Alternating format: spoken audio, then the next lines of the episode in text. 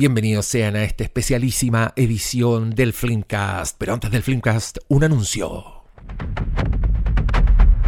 El próximo jueves 29 de febrero nos vamos a juntar desde las 18.30 aproximadamente en el Cinépolis La Reina para ver la película Dune Part 2 en el cine el día del estreno.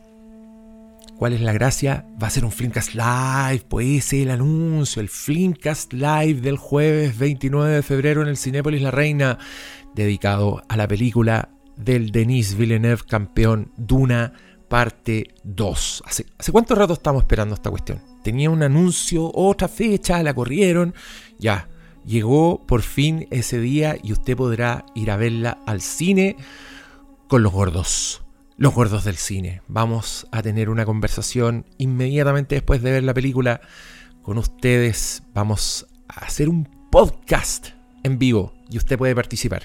Eh, les recomiendo mucho este evento. Hay una energía muy deliciosa durante toda la conversación, durante todo el visionado. La gente se concentra, va con ganas de ver la película, no saca el teléfono, se porta bien y después participa. ¿Qué mejor? ¿Se va a quedar afuera usted de este evento tan pulento, yo que usted, no, vaya. Las entradas ya están a la venta en filmico.tv. La función parte a las 19. Despeje la agenda porque la película es larga. Y después, más encima, los gordos del cine van a estar ahí hablando non-stop. Ese día llegan tarde.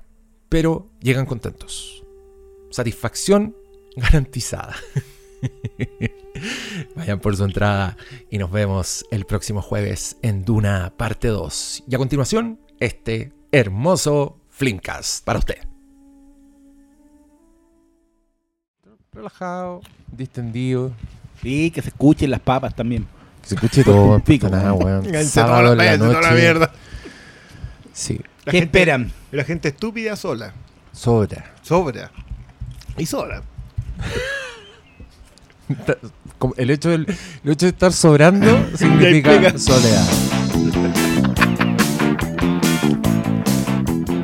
¿Sacaste el PowerPoint?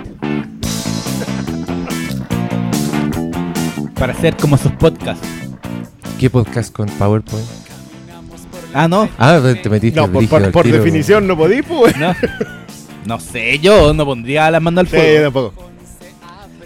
Pero igual yo, yo, Yo he visto presentaciones. felicitaría a alguien que, que cuando está haciendo un podcast tiene un PowerPoint. Pauta, implica, Mm, implica un trabajo sí. previo, po. No, puta, yo fui el otro día a ver a los weones del sentido del humor y, y eso es Eso next level. Sí, o sea, yo, yo le, ¿sabéis lo que debería pedirles? Que nos dejen hacer un Flimcast en su web. ahí nomás. Sí, porque nosotros estamos hablando. Hay un weón buscando weá en internet. Entonces, si nosotros mencionamos una, la weá más random imaginable, empieza a aparecer en imágenes en la pantalla. Hay, un, hay una pantalla que me está mostrando comentarios de la gente, entonces puedo interactuar así de una. Hay weones hablándote en la oreja. Eso es un programa. Weón, hay teleprompter. No, yo, me- yo era como. Estaba ahí en detrás de las noticias. Pero bueno, estamos un sábado en la noche Un sábado en la noche. grabándole a ustedes. Que- quiero decir Se que, lo merecen. que, que, que estamos, estamos los tres, el pastor está de vacaciones, y dos de los asistentes vienen de ver un 3 a 0 de Colo Colo sobre la Unión Española, así que no vienen en condiciones aceptables. Una weá inusitada. No, no, Esa podíamos- weá no pasa. Pero han hecho un esfuerzo de producción para estar aquí hoy día. eh, y Mira, Sí. yo, yo te doy las gracias porque aquí yo puedo hacer una confidencia. Sí, este, este otro ya tono. no, este otro, noche. otro tono de programa. Eh, estoy muy contento. Acabo de celebrar uno de los mejores cumpleaños que he tenido en mucho tiempo. Y quiero aprovechar de darle las gracias públicamente acá a los invitados presentes, que fueron figuras importantísimas en esta celebración, porque yo le pedí a uno, que es como el, el que se autoproclama el rey del fuego, el rey del el fuego, que sí. prende, el siempre responsable, encargado de donde llega, lo hacen prender el fuego. Entonces yo dije, Pablo, lamento ser yo de nuevo el que te haga la, la gran Michael Corleone, Padrino 3, ven a prenderme el fuego. Me dice, sí, me da instrucciones de, de qué carbón tengo que comprar y yo ya estoy ahí listo. Llegamos, empieza el preparativo, llega la hora de convocatoria a los invitados y no está por ninguna parte. No, no aparece. Pero ¿quién aparece? ¿Cómo El héroe... Calmado. Llega el héroe, el héroe no cantado Claro. con una mochila. Me preguntaba si tenía weá. Y yo decía, puta, no, no tengo esa weá. No importa, yo traje, pa, sacaba la weá, la producía. Era como el inspector Gadget de la parrilla. Los Globetrotters. Y cuando la weá ya estaba, pero andando completamente, era una maquinaria digna de The Zone of Interest. Una weá limpia. Una weá que funcionaba. un, un- un reloj andando, pero así, con una eficacia impresionante. Llega el doctor Malo, relajado. Invitado número número 4 que llega más o menos. Número 4-5, 5. sí, no, sí, 4-5, sí. Mentiroso. Y Yo, yo- cuando llegué no estaba prendido el fuego. No, es verdad, llegué y me preguntaron. Tení. Tení. Diario, fuego. no diario, weón. no Todavía no faltaba. se prendía la weá. No, pero que- Yo vi a un yo- weón en la parrilla haciendo, dije, cagaste, vos estás sin cargo. Mm. Yo cuando veo la oportunidad, yo me No, desligo sí, porque sí, sí. ya... Mucho- Yo- yo- muchos yo- cocineros. Many quiero, cooks. yo quiero decir que yo quiero decir que a mí si, si veo la veo la parrilla ahí es una obligación. Ah, yo lo- ya. Te, te da, te pican los dedos. Ta, yo digo, sabes que ya. El, el que está celebrando tiene que celebrar. Tratemos Y te lo- de y te echarle lo una- agradezco mucho. No, pero eso fue un detalle. Y sí, el hombre que el hombre del fuego me dijo, "No, si tenéis que hacer esto, esto otro." No hizo nada, Ah, pero dio un. pero el tip fue preciso. Yo vi la weá. Está bien. Sí, está bien. es que es que ya también chef, que sus no, chef. no he- no hemos considerado el hecho de que este caballero ya está en nivel editor en jefe. Sí. No es que no escribe, muy Claro. No, sí. Yo vi la manda gente. Mandando, Yo corrigiendo vi que ahí. estaba levanta, más, funcionando. levanta más el codo. que yo no, yo podía desligarme y dije, ok, mi trabajo aquí está hecho. Después. Viones dijo, ¿pero qué hiciste? Y yo desaparecí. Y ahí desapareció el- Adiós. Oh, Yo, yo me sé esa, yo El- me sé ese meme, me conozco ese el señor Spock en, en el capítulo Pero del no te hizo real. nada. Ah, no. La wea buena. Oye, yo- el- lo pasé increíble. Qué bueno, Fue qué un bueno, para eso es. gran cumpleaños, así que le doy las gracias a todos los que llegaron. Todo bueno el espacio. Yo, yo tengo que decir que me reí mucho. Te- te- Estuvo muy buena la rotación de conversas, que a mí eso, eso es lo que me parece muy bueno en un carrete. Sí. Cuando conversa uno con distinta gente y son buenas, salen buenas conversas en todas las cosas. Pero agárrate, agárrate, agárrate. Creo que fue mi highlight de la noche. Se lo explicaré después porque ese es un poco más. Va con. Sí. Oye, pero esto también, y, es pa- y esto también para toda la gente que mandó saludos en las redes sociales, que son bastantes. Pero esto es también para aprovechar de darles un anuncio a todos. Que es Nuestro que, grupo de WhatsApp ahora es Los Gordos del Cine. claro, Ese es el después, primer anuncio. de- después de tener este. ¿Tú entretenido el Twitter ayer? Yo, yo quiero decir que fue. ¿Ayer fue o antes de ayer? Antes de ayer. Antes de ayer. ¿Antes sí. de ayer? Sí, fue antes de, fue el jueves. Eh, quiero, que fue- creo, quiero decir que fue el día Lotso del community manager del Twitter del Freecast. Porque, ¿qué Ese día eso? algo se rompió. algo se quebró ese día. No. Yo lo vi temprano en la mañana y dije, oh, y, y no. De ahí fue todo un día de el community manager eli- escogió la violencia y no paró hasta cuando ya no... Fue solo en Twitter, ¿ah? Sí. Yo pensé que se lo iba a llevar a Instagram, pero Ya. no. Se lo dejó solamente. sí. y me No, es que Twitter es el lugar cochino. es que- no, Twitter te- es el lugar ¿sabes de la mala onda. Yo creo que to- todavía Twitter es el lugar de la, de la pelea. No, yo creo, yo, yo te, te lo he dicho. Yo creo que Instagram tiene más mala onda que Twitter. Lo que pasa es ¿En que en Twi- serio? Sí, yo soy un, un fiel No, creyente yo, de eso. Yo, yo cuando quiero ver weá así, perrito, arcoíris, Sí, mu- pero es que mus- eso- eh, tú- memes con música buena. Pero tú solamente ves las publicaciones y las dejas pasar. Pero no haces clic en comentarios. Pero cuando voy a Twitter, es una weá. Porque Twitter- yo creo que en Twitter uno va a donde hay pelea, pero ve peleas nomás. Y los ve pasar y después se va. Quiero Pero yo, pero yo ahora quiero hacer tiro una aclaración. Quiero hacer la aclaración de que yo no estaba peleando. Yo no estaba Yo, buscándole. yo dije el community manager, no, no individualicé, quiero decirlo de Ya, inmediato. ya, el community manager lo que buscaba era corregir mentiras. No quería pelear. Fake news. No quería ni insultar, no quería tirar mala onda. Solo quería no dejar pasar una mentira. Y después siguieron apareciendo mentiras. Como un señor alegando contra los fomísimos que éramos en el Flinkas, pero que nos seguía, sin embargo, y que tenía un historial de interacciones con nosotros que era súper buena capítulo. onda. Entonces, eso también me pareció una mentira. sí, ¿cachai? sí, sí, sí. Y, y la deshonestidad, penca, pues, weón. Hay que dejarla en Yo- evidencia, ¿no? igual Solo yo- ba- yo- Y solo basta con dejarla en evidencia. Como que no tenéis para qué. Hay que, hay que reconocer que de hueveo nosotros aportamos a la necesidad de que supuestamente el podcast había terminado. Entonces, yo entiendo a la gente que se quedó con el titular. Porque no, cacha todo el no, resto, no, weón. no, no, no, no, pero, ese- pero esa vez nosotros fuimos explícitos, nosotros dijimos, o sea, bueno, nos despedimos en el 400. No, Y no, no. dejamos de grabar. Y dejamos de grabar, y dejamos de grabar. sí. Hoy día nosotros lo conversábamos recién fuera de, fuera de micrófono con, con Malo. Hemos grabado dos podcasts que no hayan sido movie, que no hayan sido Diego conmigo, ustedes dos, o con el. O los Patreon, o Desde, etcétera. ¿Desde cuándo? Claro, los cuatro, ¿desde cuándo? ¿Cuándo fue la última vez? Los, los live. Los- por supuesto, los lives son otro tipo de evento. Son un evento que quiero conservar y ojalá que pase más de uno al mes. Mm. Entramos, entramos muy bien este año, quiero decirlo. Oh, hemos, bueno, hemos tenido dos lives. Tuvimos el de Poor Things. Bueno. Tuvimos el de Cuando se echa la maldad. Mejor. Y, Vaya la película, güey. Oye, invitamos al, invité al Gianfranco, Ya. que he, he grabado un par de conversaciones con él.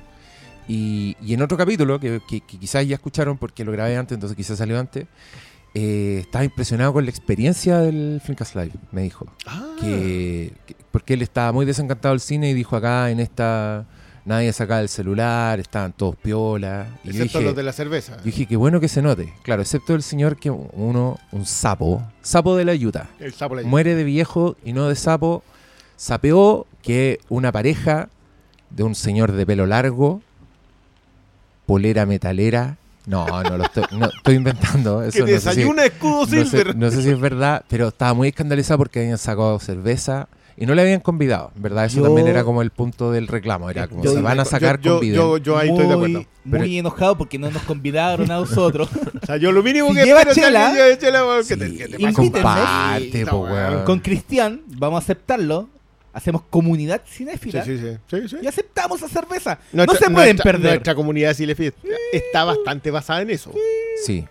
Eh, No hace nosotros- falta otro, otro en el intercomunal. Nosotros queremos decir que las, las opiniones vertidas en este programa no representan la Sí. Ah, ah, eh, Cinépolis. Que- no, no, no, se International. no, nada, que no. No, no, estamos diciendo que metan no, copete de contrabando y lo hagan correr No. en silencio. No, no, estamos pero- diciendo pero, que pero regala una lata. O que corra. Es la weá asquerosa, así como que de repente te ponen una lata así Eh, yo, bigotea. Yo, lo vengo, mismo, de vengo la de, un lugar, sí, Sí. Es el lugar.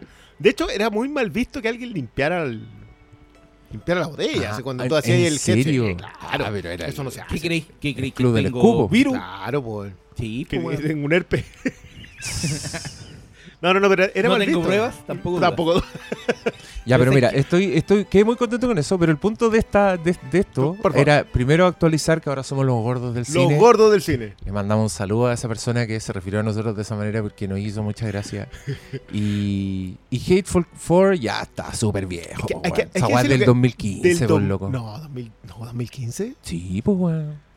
Puta, sí, teníamos que. Duró mucho ese nombre. Fue mucho, Mucho. fue mucho. En cambio, los gordos del cine. Perfecto, perfecto.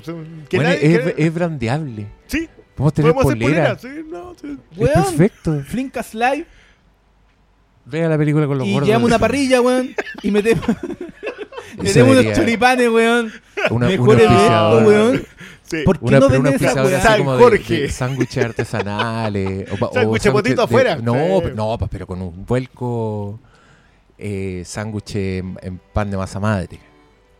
Nos vamos al sándwich de potito. Ah, chucha. Pero de potito. Ah, ya, y, y ahí quería hacer la de weá que me quería potito obligar. con, Con weón, masa madre. Apuesto que hay No, gente que ahora qué se le lindo, hizo agua a la boca pensar No, en uno no, de potito, pero de y ahí potito hacemos así lo que quería hacer. Yo- hipster, yo como de, decir de que- protagonista de Servant. de- de- Él va a hacer los sándwiches de potito para las funciones Yo de me los pongo en el- gordos afuera del baño cine. con un tarro, weón.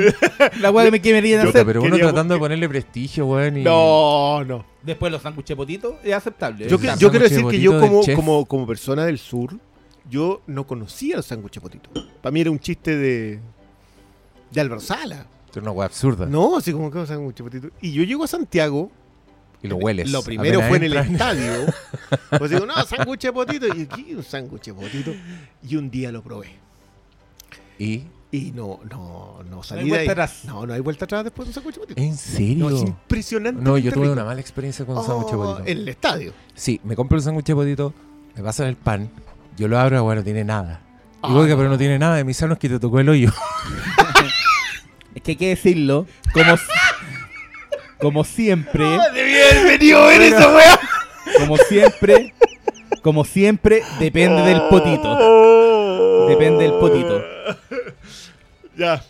Oye, yo quiero decir que este, este- Oye, ¿cachai me que van a- tú, tú que este programa debería tener en, el, en la entrada así como zona de interés y anatomía de una caída. Es que en, en esa persona estoy pensando, entre los que vinieron dijeron, no, vamos a escuchar este podcast prestigioso. De hecho, deberíamos hacer una versión del logotipo así que sea dorado, como el de Civil Cinema. No, así con grises. Así como, Comienza, claro. ya va a ser en blanco y negro, va a ser mucho más sobrio. Y anatomía de una caída. Ya, y ya llegan, weón, 14 minutos escuchando a los gordos del cine. Aquí Que de verdad, esto sí, de verdad son los gordos No, esto, esta idea sí. Hay un comentario Ya, comida pero- y todo. Lo que les quería decir, el- este es mi anuncio, es que el, mi cumpleaños, ahora, precipita el arribo de un nuevo Flimcast cumpleañero. Es por pura coincidencia, porque estamos súper atrasados. Entonces, debemos Es como un año, llevamos un año. debemos un año de Flimcast cumpleañero, pero al que le tocaba igual era a mí. Ah, ya. Venía el mío, porque el anterior fue el tuyo, o el del pastor, El el, pastor, del po. pastor, y el que viene después el mío. Entonces, ahora me toca a mí. Y yo ya escogí la película, y quiero decirlo ahora. Quiero que ustedes Suelten, en suelten. sus casas se consigan la película, la vean y estén listos para la conversación. Porque vamos a llegar y vamos a hablar así al tiro. Así, pa, pa, pa. La película es Master and Commander, The Far Side of the World. Se llama Capitán de Mar y de Guerra, el lado... quiero decir que es un tremendo título en español. Capitán de Mar y Guerra. A mí Yo la veo el, título en español me explicó el título en inglés. Porque yo no entendía. Yo decía Master and Commander. ¿Qué significa? Título en español, Capitán de Mar y de Guerra. Y, yo "Ah". Y me acuerdo que fue a la weá y me pareció obra mayor. Claro. Y la he tenido ahí guardada. Y de pronto me cayó la teja de que esta weá creo que ni la hemos mencionado, weón. Sí. En, en la vida, en Puede que alguna vez conversáramos a propósito de que esa es una de esas películas en donde tú estás en el cine, sentías un cañonazo y es la primera vez como que te girás y así como, oye, ¿dónde fue ese cañonazo? Ah, por el- Puede, puede, ya. mezcla sonido una joya. Dentro de todas las tantas joyas. Y de que debe haber sido como de lo último de Peter Weir. Mm. ¿Es la última de Peter Weir? que venía de... No, hizo otra después, después. hizo una con Ah, Daniel The Craig. Way Way Back. No, No, The Way Back. Hizo la, la de guerra que están arrancando con Daniel Craig. The Way Back. ¿Se llama Wayback? Sí. Ese. Sí, que, Em, es que está The Way Way Back, que es una gran película, y The Way Back, Ya. que es la de, que tampoco es una mala película, Ed la de con Ed Harris, Daniel Craig y, Y ahí- un chiquillo, no me acuerdo quién es el chiquillo. Pero no importa. Henry Cavill. Pero quiero decir que una excelente elección, Diego, una película que a mí me gusta mucho defender de gente que dice que es somnífera. ¿En qué planeta, weón? Bueno, ya, bueno. ya, conversaremos Vamos, llegaremos- a fondo ya llegaremos a ese puente. Yo solo digo que después vengo de yo y prepárense, se viene el manso asado. Está en tu, está en tu facultad.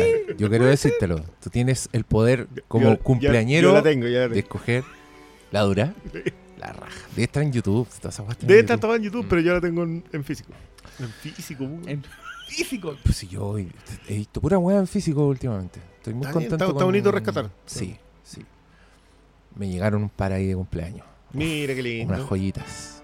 Una de la persona que tuvo el tino de acordarse que mi cumpleaños es el mismo de Jerry Goldsmith. Así que yo con un regalo ad hoc. Ah, no. y películas, películas, plural, con banda sonora de Jerry Goldsmith, La- se recibe con los brazos abiertos en esta casa. Que It's a long road. Oh, When, when you are your own. oye, ahora van a salir las tres de James Cameron, conche tu madre. Marzo. Buen marzo. Esa weá, pero es que esa weá debería ser un evento, weón. Es un evento. Pero entre nosotros.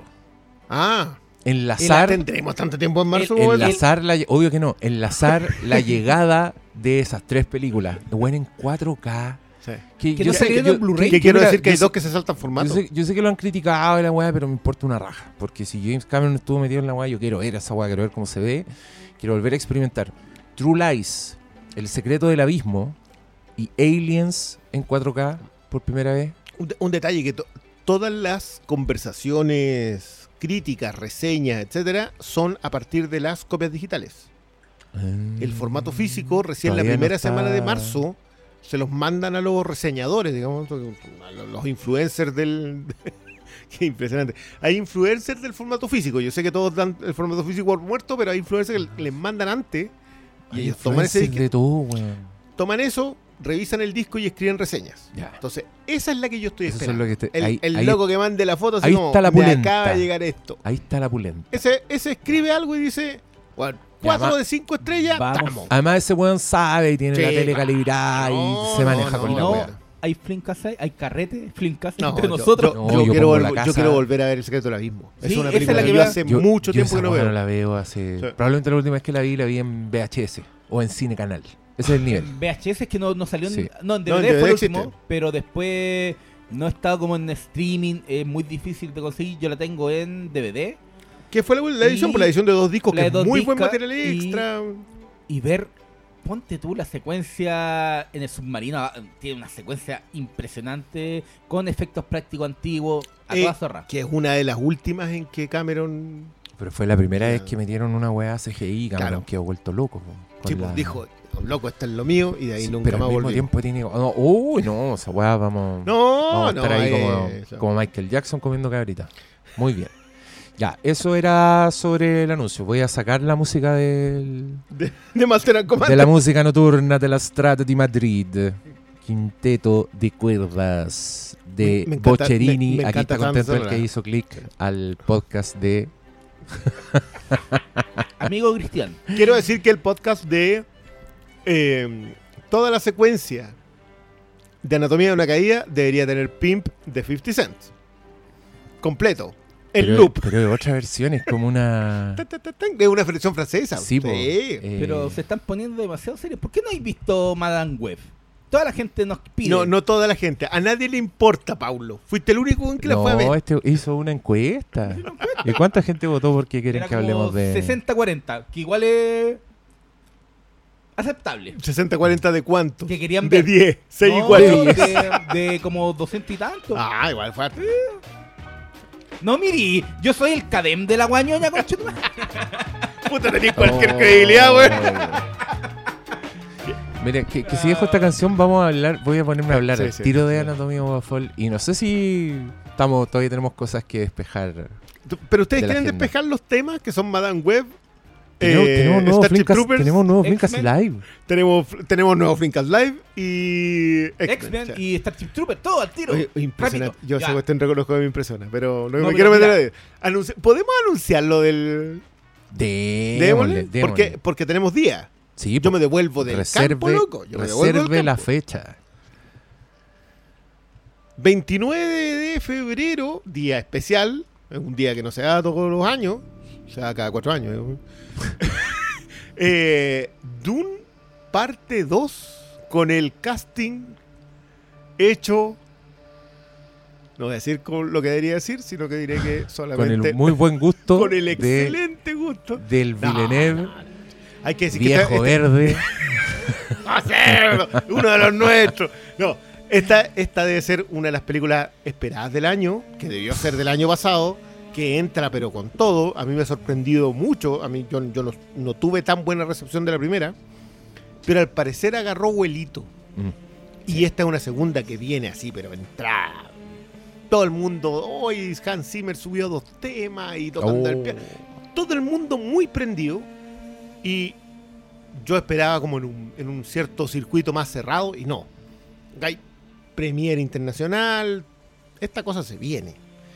Y me parece una excelente elección para empezar el año, ¿cómo se dice? El año formal. Porque, Porque ya es casi porque- marzo, Y porque es estreno 2024. Eh, no estreno como las otras que 2024. vemos que. La otra ya, claro, la, Ah. no, igual po- Poor Things, no sé.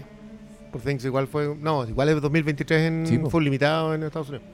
Y no, y cuando se echa la maldad, qué buena la. Qué buena que era La, la has estado, la has estado Le, pensando. la es- le he estado dando muchas vueltas, quiero volver a verla, ojalá con la heredera para dejarla enterrada en el, Oh, en el techo, ¿en así que le duela, sí. No, weón. Yo encuentro que es demasiada perversión. Pero, pero bueno empezar con algo que te... Yo me acuerdo haber visto La Profecía cuando era muy niño, estoy hablando de 10 años, y, y tener trauma con esa cuestión. Después la vi, con muchos años después, y dije, ya, aquí habían dos secuencias que, Es eran en realidad es muy que- terribles. Es que- pero, pero por eso mismo, como que tuviste que pasar a la profecía para llegar a esta otra weá. Como que ahora te voy a saltar el tiro a esta otra weá. Está bien, sí. ¿No le gusta Jujutsu Kaisen? weón? Ah, ya, bueno. ya. Hay algo ahí de, de revancha. No, no, no, que, que, que los, bueno, los eh. cabros chicos avanzan muy rápido con el anime. Con el anime ven muchas cosas que son. El anime tiene la gran gracia de que se alimenta mucho de otros lugares. Sí, Más no, allá de que sus técnicas si son muy. a la fantasía del anime ya está ya como está listo, abierto. ya podéis tirarte Mm. Sí, lo, lo- el punto es no cerrarse. En general, el punto es no cerrarse. Pero no, peliculón. Y Duna 2, yo que no estoy tan entusiasta con la primera, yo igual quiero. Tengo mucho interés por ver esta. No, está bien el chiste del casting y todo eso. Pero, No, pero me prendió. que- es que me imperdi- prendió harto. imperdible. Encuentro que es Sí, imper- es como, imperdible. es como la Es- película de marzo. Sí, pues, y, y es Denis Villeneuve, que ya puede que no te guste un par de películas o tengáis la objeción que, que queráis, pero imperdible, pues, weón. De verdad no, no tengan ganas de... Dura, No, dura no. 48. Vamos a hacer un podcast como de 30 Reserve, minutos. reserve- no, reserve 3 horas y media. Cuatro horas. Reserve cuatro horas. Vamos a tratar, Oh. vamos a tratar de que volver a hacerla como hicimos el de cri- Pobres Criaturas, que es con la posibilidad de que si usted se quiere arrancar tenga todavía metro. Nos gustó mucho lo que pasó en esa vez, se llenó la sala, la gente muy contenta. En las dos también. Cuando Sí. se echa la maldad, no sé si la gente estaba contenta. Está... Sí, pero ahí había otra mecánica y creo Sí. que había otro, otro clima. Había otro clima. Pero el, el de Poor Things estuvo, Estuvo estuvo, bueno, estuvo bueno. Buenardo. Así que no se lo pierda. Pronto sale a la venta la entrada. Lo único que falta por definir es la hora, creo. Sí, me falta un detalle con la hora. Sí, Preferimos por- citarlos media hora antes por si Pero- no, pero si no a la hora. Pero es mejor para que se organicen, porque si subimos una hora y después nos corren la hora y alguien ya había pedido permiso, ya tenía concertada su niñera, lo que sea, le vamos a cagar la onda, así mejor que no. Cuando Sí. tengamos Pero el de hora, 29, eso seguro. Jueves 29 sí 29, sí. día del estreno. en la, en la tardecita, sí. Nunca son en la... No, nunca son De las 7 para adelante. Sí, sí. Entre las 7 y las 8 ahí está el... el Yo enigma. les digo al tiro que calculen de 6 y media, de 6 y media a 11 de la noche. Ahí tenemos cita con los... Apellido de los de Duna, que no recuerdo. Freeman. Sí, es de, Ar- Atreides. Atreides. De Cha- Chalamet, De, de Chacacán. Javier Del- Bardem, del creo que son los dos que quedan. Marrakech. Después son todas chiquillas. Era Thanos. Queda, ah, sí, y el queda Jason. Momoa, po. No, Momoa ya. Momoa. Momoa sí que sale en un flashback. Oh, no quiero hacer spoiler de las novelas, pero Ah. tendría que salir la siguiente película. Ah, verdad que son novelas. Ya, Sí, como todo también un- hay alguien todo que un escribió. segmento ahí de gente que va a estar ahí. ah. Me, me caen bien esa gente porque, porque están completamente offside. Como que ya quedaron offside con la primera. A mí me gusta como con- cuando, el fan del, de un libro, del cómic, todo eso dice. Ok. Toman Igual- aire nomás. Igual se cagaron a Rebeca Ferguson, ¿o no? Mamá de Chamalé, de Chalamé. Igual es La diferencia de edad no da. weón. No. No. Pero dan ganas de, de, de criar a Chalamé. Oye, decirle mameta. Ah, No, pues de ir ahí. De llegar ahí con el billete, toma cabrón, anda a comprarte algo. Paul. Vamos, vamos, Paul. Te voy a enseñar béisbol. Son cinco horas, ahí tenéis para dos completos. Anda, invita a la Zendaya un par de completos, toma. Le falta. Vayan ahí al desierto. En la al- arriba de los gusanos. Toma. Ya la Anda a buscar en, ya la pasé en gusano. Perdón, perdón, perdón por la referencia rural. Oh, Dios mío. Eh, me, me encanta que hemos dado como cuatro vueltas. ¿Cuánto llevamos? 25 minutos. Llevamos 20 37 minutos. Estamos grabando, ¿cierto? 27, 27, 27, ya. Sí, estamos grabando. Ya, pero hemos presentado El Cumpleañero, eh, Duna 2, Flinkas como Live. el próximo Flinkas Live. Y eso. Y, y eso, es, eso era todo el, el business, po. Porque con los Oscars todavía no sabemos si vamos a hacer algo. Todavía no, No, sabemos todavía si vamos a... ¿Cuándo es el Oscar? güey? 11 de marzo. Ah, tenemos tiempo. Sí, tenemos tiempo. Pero yo, yo estoy con ganas de que grabemos, pese a que hoy día vamos a hablar de dos nominadas a Mejor Película. Y ya hablamos gustaría- de una. Nos juntamos a ¿De cuál ver, hablamos? nos De Killers comemos of the unos Flower Moon. entre Sí, nosotros, chavos. Killers of the Flower Moon fue una de las que nos convocó a juntar así al. Fue. Convención. Fue una de Mm. las que nos sentamos los cuatro y dijimos, loco, esta, esta hay que conversarla. Creo que es una de las pocas que hemos conversado así como. Es Solita. verdad, ya, es verdad. Pero a mí lo que me gusta del, del, del especial del Oscar es que en general metemos más temas. Igual, igual terminamos hablando de, de, de los mejor actriz, guachos que están por ahí, que no tienen película, de, los de las extranjeras. Y, y la última vez que lo hicimos, de haber durado cuánto, tres horas. Igual era de los Sí, top no, más sí, sí, sí, largos sí, que habíamos sí. hecho. Entonces, eh, podría Incluyó- ser eso. No fue el que incluyó. Ah, no, pues se fue. Oye, puta, denme un segundo que está muy insistente esta llamada, quiero saber qué está pasando. No, pero no, no fue el que incluyó el- el- la bufeta de Will Smith. O sea, fue hace dos años. No, eso fue cuando lo, cuando lo hicimos. Eh, fue, cu- fue cuando hicimos acá. No, pues ese fue el del año pasado. ¿Él fue el del año pasado recién? O no, no sé, pues yo ya No, me fue el perdí, del- en el, fue el del año pasado. me perdí en el tiempo y en el espacio. Sí, no, ese, ese fue acá con, con nuestra. Con tu, con tu reacción de seguir tomando. Yo así como impactado. Oscar diciendo: Esta cuestión es. eh, esto no pasó. Perdón, ¿qué, qué fue?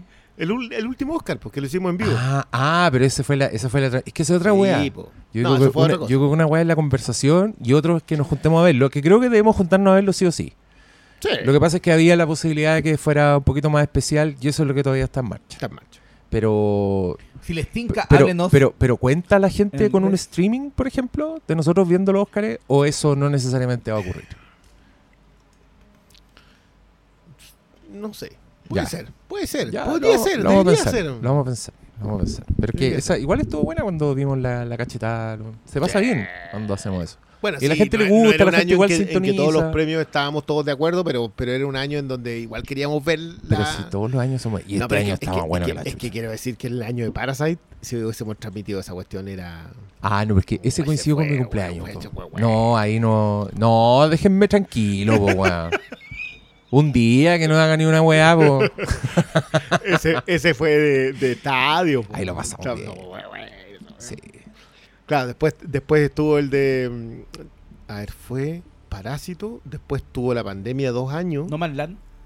Claro, pero es que esto- fue la pandemia dos años. Ese fue el pandémico. No, el que, que los importa. pandémicos fue como que Mm. nadie le importó. Se acuerda que estuvo de- el padre, que fue. Acuérdate que lo Fue dirigió No solo. Land, Oh, después fue Coda. con el mejor actor. que- Coda. Land, Coda. ¿Y cuál fue el último que ganó? En, el- todo, en todas partes al Todo mismo todas tiempo. Sí, pero es que ese fue el, el último que hicimos, que fue como que. ta, el no de ta- Coda fue el de Will Smith. El de, Sí. el de Coda fue el de Will Smith. Ahí ganó el rey. Sí. No me acordaba. No fue el de. No, pues porque en todo, todas partes ganó. mm, Sí, pues no está, sí. No, no está. Tiene- tiene- Tenéis razón. ¿Seguro? Sí, porque el año pasado ganó. Eh, ¿Y ese no hicimos streaming Fraser. entonces? hicimos- ¿o sí? El de Fraser sí hicimos, creo. El de Fraser. ¿Qué Fraser? Eh, la película de Ara- Aronofsky. Ah, la ballena. Ah, Tiene tenés razón, Tenés tiene razón. Tenés razón, Sí, sí, y a la tenés Nadie, fue- nadie fue a pegarle un coscacho. No, Brendan Fraser no fue a pegarle un coscacho a nadie, A nadie. ese año. Ya, pero, pero claro, Pero nos fue, juntamos. pero no juntamos. Sí, ese tuvo sus propias, sus propios puntos altos, digo. Sí. Más allá de, pero es que este año, este año está, este año es un año de dar lo mismo, incluso si es la pop. Barbie. No, Barbie no gana ni cara. Oppenheimer no, yo, pop. para mí la Oppenheimer es la pop. Poppenheimer. Pero sin, yo quiero decirlo absolutamente, sin rebajarle los puntos en ningún nivel. Yo creo que Oppenheimer es justa ganadora este año. Sí. No, no tengo nada que decir en contra de esa película. Ah, Robert Downey Jr. se va a llevar el Oscar y no lo vamos a ver nunca más. Cierto. Ah. Eh, pero sí, ya, Estuvo, pero nomi- estuvo nominado por Chaplin. sí, hace, hace Los 90. 35 años. No, no tanto. No pero cerca. tampoco, pero- tampoco tan lejos. Sí. Pero, pero quiero decir que este año, este es un añazo el 2023. No, yo, yo- Yo- hay, yo peli- estoy hay- impresionado. hay películas que yo entre que no puedo creer y estoy muy agradecido de que estén nominadas a mejor película. No, no puedo creer que llegaron a ese nivel y que bacán que llegaron porque la puede ver en el cine Yo tengo cuatro. hace un ratito. O sea, yo estoy sorprendido que hayan nominado cosas que en años anteriores nunca las habían nominado. Partiendo por. Eh, Partiendo por las dos que por las vamos dos que a vamos a comentar hablar hoy hoy día, día, las sí, dos, sí, sí. esas dos. Esas no la habrían nominado en otros contextos. No, O sea, yo, Yo no. estoy, no, yo, yo- yo estoy de acuerdo. estoy impactado. weón. Yo estoy de acuerdo. O sea, Anatomía de no caía, que es la que, es la que estamos escuchando en este momento. que me da risa porque decían, si Criterion no compra los derechos Para el menú. para este tema, para el menú, Sí. seca. La la cadera, vendiste así, pero... Pero, eh, pero con- estoy absolutamente de acuerdo que lo de Justin Treat este año es impresionante. O sea, es la cineasta del año, todo lo que queráis, porque se gana Canes, llega al Oscar, la nominan a ella, la nominan a guion, la nominan a El edición. país no presenta no la presenta- película, la nominan a todo, igual. Todo, o sea, La weá buena. Ah, Ahí, ahí tenéis uno de esos ejemplos. Con zona de interés estoy más o menos en la misma. Glazer dice, no, sé que vamos a hacer esta película en Alemania. En realidad en Polonia. Pero No, es otro weón que se volvió loco. se volvió loco. O sea, dijo la, en alemán, nada de habl- hablar en inglés. No, en alemán eh, vamos a hacer una- vamos a construir una casa, No vamos a nada. enterrar las cámaras. eh, que la gente no sepa, yo los dirijo por control remoto, o sea, los dirigía con el micrófono, ya está en la escena, listo. Pero no había un camera crew, que es como no, no había un equipo de filmación. Loco, esta gente está chiflada. Yo estoy en las mismas con American Fiction. Esta gente está chiflada para colocar esta película, la mejor película del año. Y con Past Lives. O sea, estas eran películas que con Cueva, en el- los, en los viejos tiempos, llegaban a mejor guion adaptado. O mejor guion original. Ese era el tope. Era lo que le pasó Mm. a Pulp Fiction. O sea, como ya, mejor guion adaptado. Ya, sí, ahí tenía el premio Consuelo, que te vaya bonito. Eh, que la gente la comente mucho, a lo mejor te volvís de culto, pero que te vaya. Pero ahora están nominadas a mejor película. Pulp con- Fiction fue nominada mejor película. A mejor película, ya, pero se llevaba mejor Pero guion. no se lo Ah, llevó. sí. Está bien, o sea, en el año que. No, pero ahora están nominadas, pues. Ahora están Antes- nominadas. es que mejor eso pe- a mí- no, yo pero la es que, dije- es, que, es que yo lo de Anatomía de una caída no te creo que esté nominada a mejor película, mejor directora, mejor director, ¿cachai? mejor dirección, eh, mejor guion, mejor edición, mejor actriz. Película que Francia no presentó. Un saludo a la Academia Francesa.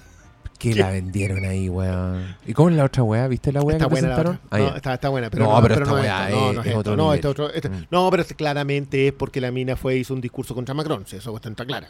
Eso lo sabe.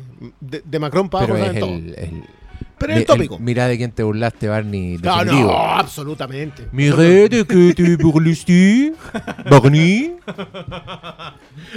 No, pero, pero, pero hermoso. Yo, ahora, ojo, quiero decir que la Academia Japonesa estuvo más o menos en la misma parada, pero la Academia Japonesa estaba entre tres cosas, así como. Loco, Perfect Days le fue bien en Cannes. Esta es la primera opción. Godzilla Minus One le fue increíble en Estados Unidos en taquilla. La gente está reconociendo su calidad. Esta es la otra opción. El Niño y la Garza, Miyazaki, nos van a nominar a la mejor película animada. Esta es la otra opción. Segu- según yo, First Slam Dunk también era una opción. Te falta una. La de Corea. Y, uy, Monster de Corea. O sea, teníais tranquilamente cinco, Cinco. opciones. Fuiste por la que dirigía el alemán. Y conseguiste nominación a Mejor Película Internacional. O sea, con alguien que está ¿Tú, tú ya absolutamente... la viste? ¿Perfect Days? ¿Mm? Eh, sí. Es que yo con las internacionales... eh, Lo conversamos el otro día a propósito de que... De que está en el cine. Hoy día vi un En trailer de una, de una que está en internacional, creo, Ya. que no la voy a ver. Y yo ¿Cuál? Capitano. No, no la, No voy la a vas a ver. ver. No la voy a ver. yo, yo, en tu plan de, loco, está muy deprimente, eh, mejor película internacional, quiero decirte que La Memoria Infinita es alegre al lado de Sarwet. No. Yo la quiero ver. Yo, yo no quería ve- seguir viendo el trailer. Con eso te digo. Ahí y no. Yo Pero que es la única felicitaciones. película que me ha gustado de Mateo Garrone. Ya. Yo sé que hay gente que le encanta Mateo Garrone, yo no lo soporto en, ¿Qué más en tiene? narrativamente. Comorra. Ah. Dogman. no, no, no, yo no. Yo no Wea, comulgo en piola. esa, no, No, co- no comulgo en esa iglesia. Ya. Yo tampoco. Y Pero este trailer no me. No me llamó mucho. No, esta me gustó, pero, pero sí. con- si, si- si tú me dijeras, oye, ¿puedo ver- veo esta, veo esta otra, la otra. el nivel de tristeza está como la del año pasado, la del burrito. Qué bueno, Eo. viejo. Oh. Viejo, y yo. No, Eo, Eo es más triste. ¿Aún más? No, No, ya igual la voy a ver. No, es que esta, esta es bien terrible. Llega, en juega- marzo al cine. Pero juega muy bien. No, yo Capitán es un pedazón de película. Lo que pasa es que yo no te la recomendaría porque, porque lo mismo que tú decís. Estáis viendo el tráiler y decís, loco, no quiero ver esto. No tienes para qué pasar por esa parte. Mm. Juega muy bien con, con, con los mitos en África, juega muy bien con el viaje, juega muy bien con... Loco, Pero esto- estamos, estamos haciendo el capítulo del Oscar, Pero ¿eh? estamos ese. No, no, no lo hagamos. Pero, Bueno, todo- pero esperemos estamos dando el contexto de lo que vamos a hablar. Sí, sí. Estamos dando el contexto de lo que vamos a hablar. Y la primera película que vamos a comentar se llama Anatomía de una caída. No vamos a hablar de Madame Web. Anda, Pero si tú eres el único que la vio. A Yo, quería, yo quería Ah. hablar, pero no alcanzé a verla. Tuve que escoger entre ver esta, la que vamos a comentar después, o Man Web. Escogí la otra. No, yo solo quería decir una sola cosa de esa película. Que en el Flimcast ya lo hemos hablado. Madame Web es la película que mejor representa esta hambre por explotar una marca. Y como tal, la propia película es un teaser de cosas que van a venir en el futuro. Pero la película es tan penca que probablemente no se van a hacer. Y eso es Madame Web. Es un teaser de una película que no está en los trailers. En los trailers te promocionan eh, personajes femeninos con traje. Eso sale en 15 segundos. Y estoy siendo generoso. Todo, todo es un teaser de algo Pero, por pero, venir. ¿Salen sin traje? No, lamentablemente Ah. no. Pero O sea, no eso es Madame. Web. Ah, bueno. Madame Web es todo lo que hemos hablado en el en, aquí en el Filmcast de las películas de, de explotación de IP. Ah, bueno. Eso es. Es, hola, soy Sony, necesito hacer películas porque se me va a ir la- los derechos de Spider-Man, necesito sacar algo, hagamos Vamos- esto. Porque lo hacer alguna wea. Claro. Claro. Eso es. Puta, qué No hay nada más que decir. Tampoco mucha gente dice, oh, es la peor película de superhéroes. Yo de repente veo las cosas que ha sacado. No es tan mala. Sí, es mala, pero anda en el nivel que han salido todas estas películas. Peor que Morbius anda por ahí nomás, ¿cachai? Entonces, Yo no vi ninguna de esas weas. ya. Pero por eso te digo, No. tampoco es tan. eh, No, no es como. yo, la- yo me quedé dormido viendo Venom. Y dormido. La así. 1. Y ta. Anda por ahí con Venom, ¿cachai? Entonces tampoco es la última wea más horrible. No. Ahí está Pero Michelle es una Williams, más. ¿no? Sí, Michelle Williams Sí. es la, Sí. la pareja de Tom No, Hardy. y Tom, y Tom Hardy está muy bien, sí es divertido, pero Pero no, es un chiste que se agota rápido. Pero eso es lo que hay que decir de Madame Web. eso es todo. Listo. Vamos Ya. a Anatomía de una caída, película de Justin Treat. Mira, yo, yo te puedo. Voy a ser súper orgásmico y exagerado para hablar de esta película porque me pareció excepcional. Y tengo que usar esa palabra que no la uso tanto porque le, le cae. Fui a una función de prensa, porque se dio este milagro, y estaba muy agradecido porque de entrada hay que decir que esta es una película demasiado detallista. Es una película donde, weón, un gesto tiene un valor, una entonación, un cambio de un cambio de plano. Es una weá que tenéis que ver, tenéis que prestarle atención, recompensa esa atención. No es una película así que te exija, no, recompensa tu atención. Y, y últimamente estoy pensando que esas son las películas que hay que ir a ver al cine. Como el, el streaming me dio vuelta. Yo antes decía al cine que es la weá, el espectáculo, el sonido, aprovechar la weá que no tenía en la casa. Pero puta, ahora en esta época donde veo esas weas en 4K en Netflix y se ven igual de pulenta, mientras tanto, que la wea que es intimista, que es más silenciosa, donde tengo que prestarle atención, tengo toda mi casa culiada conspirando para atentar Vale. contra esa atención. Entonces, ahora agradezco ver películas como, como las dos de hoy día en el cine. No me imagino cómo es el efecto si lo veis en tu casa. eh, mejor no arriesgarse, porque creo que son obras que merecen completamente su atención, merecen completamente que pague una entrada. Y, y en esta función de prensa me pasó que también que estaba, estaba llena. Era, fue una, una función de prensa bien, bien concurrida, supongo que porque todavía no. No, sí, parece que ya está pirateable 10 la weá, no tengo idea, pero eh, lle- llegó mucha gente, quizás fue el efecto de nominación al Oscar, no sé, como sea. Y la weá desde muy temprano me tenía peinado para atrás. Eh, se toma su tiempo, tiene una construcción que es... Me, me quedan, me, me quedo corta con las palabras. Eh, es maestra, es de una maestría bien, bien impresionante. Hace muy ridícula la queja de que no esté Greta Gerwig en, No, no. en la grilla de directores. Porque de, de directora, como que, oh, y las mujeres no, etcétera. Porque está esta que es mujer y que, perdónenme, señores Glazer, Scorsese, Nolan, bueno, está en el mismo podio. Sí. Ahí, mirando para el lado, porque la dirección de la weá es, No, de está- nuevo, está un excepcional. película, Está en, en demasiados niveles funcionando. Y, y amé la weá. Eh, amé, amé todo. No, no notes. Yo, yo, yo, yo entro del. Yo, yo creo que está escrita y dirigida de manera excepcional. Mm. O sea, co- como que yo, yo concuerdo con que para mí, para mí el podio de dirección este año está con ella, Scorsese y Nolan. Mm. Lo de Glazer después lo vamos a conversar a propósito de que yo creo que Glazer viene desde otro lado. Creo que es una instalación artística más que, más que el puro proceso de dirección. Sí. Eh, pero, pero magnífico, muy bien. Pero acá hay, una, hay un tema de escribir una película. Creo que el guion de, de esta cosa, si no fuese con que la competencia este año de guion es increíble, de nuevo, el 2023 es un añazo, loco. Mm. O sea, todas las películas que estén nominadas a algún premio en lo que sea. Bueno, el, el festival que se te ocurra, no, es que lo ganó tal película, no, no la he visto. Bueno, vela. Porque, porque si alguien colocó esa película por encima de otras cosas que están... o sea, yo, yo a mí me sorprende que los delincuentes, por ejemplo, no haya conseguido Mm. escalón en ninguna parte. Esa no la he Eh, visto. no, bueno, está en, está en Está en un movie. Sí, está en movie. Pe- a mí me encantó. Me- esa- esa- ya, pero por ejemplo, ya, me pasa con Past Life. A propósito de lo que comentas tú de Gerwig, yo creo que Greta Gerwig entraba con suerte octava. Con su- y dejando a Bradley Cooper noveno.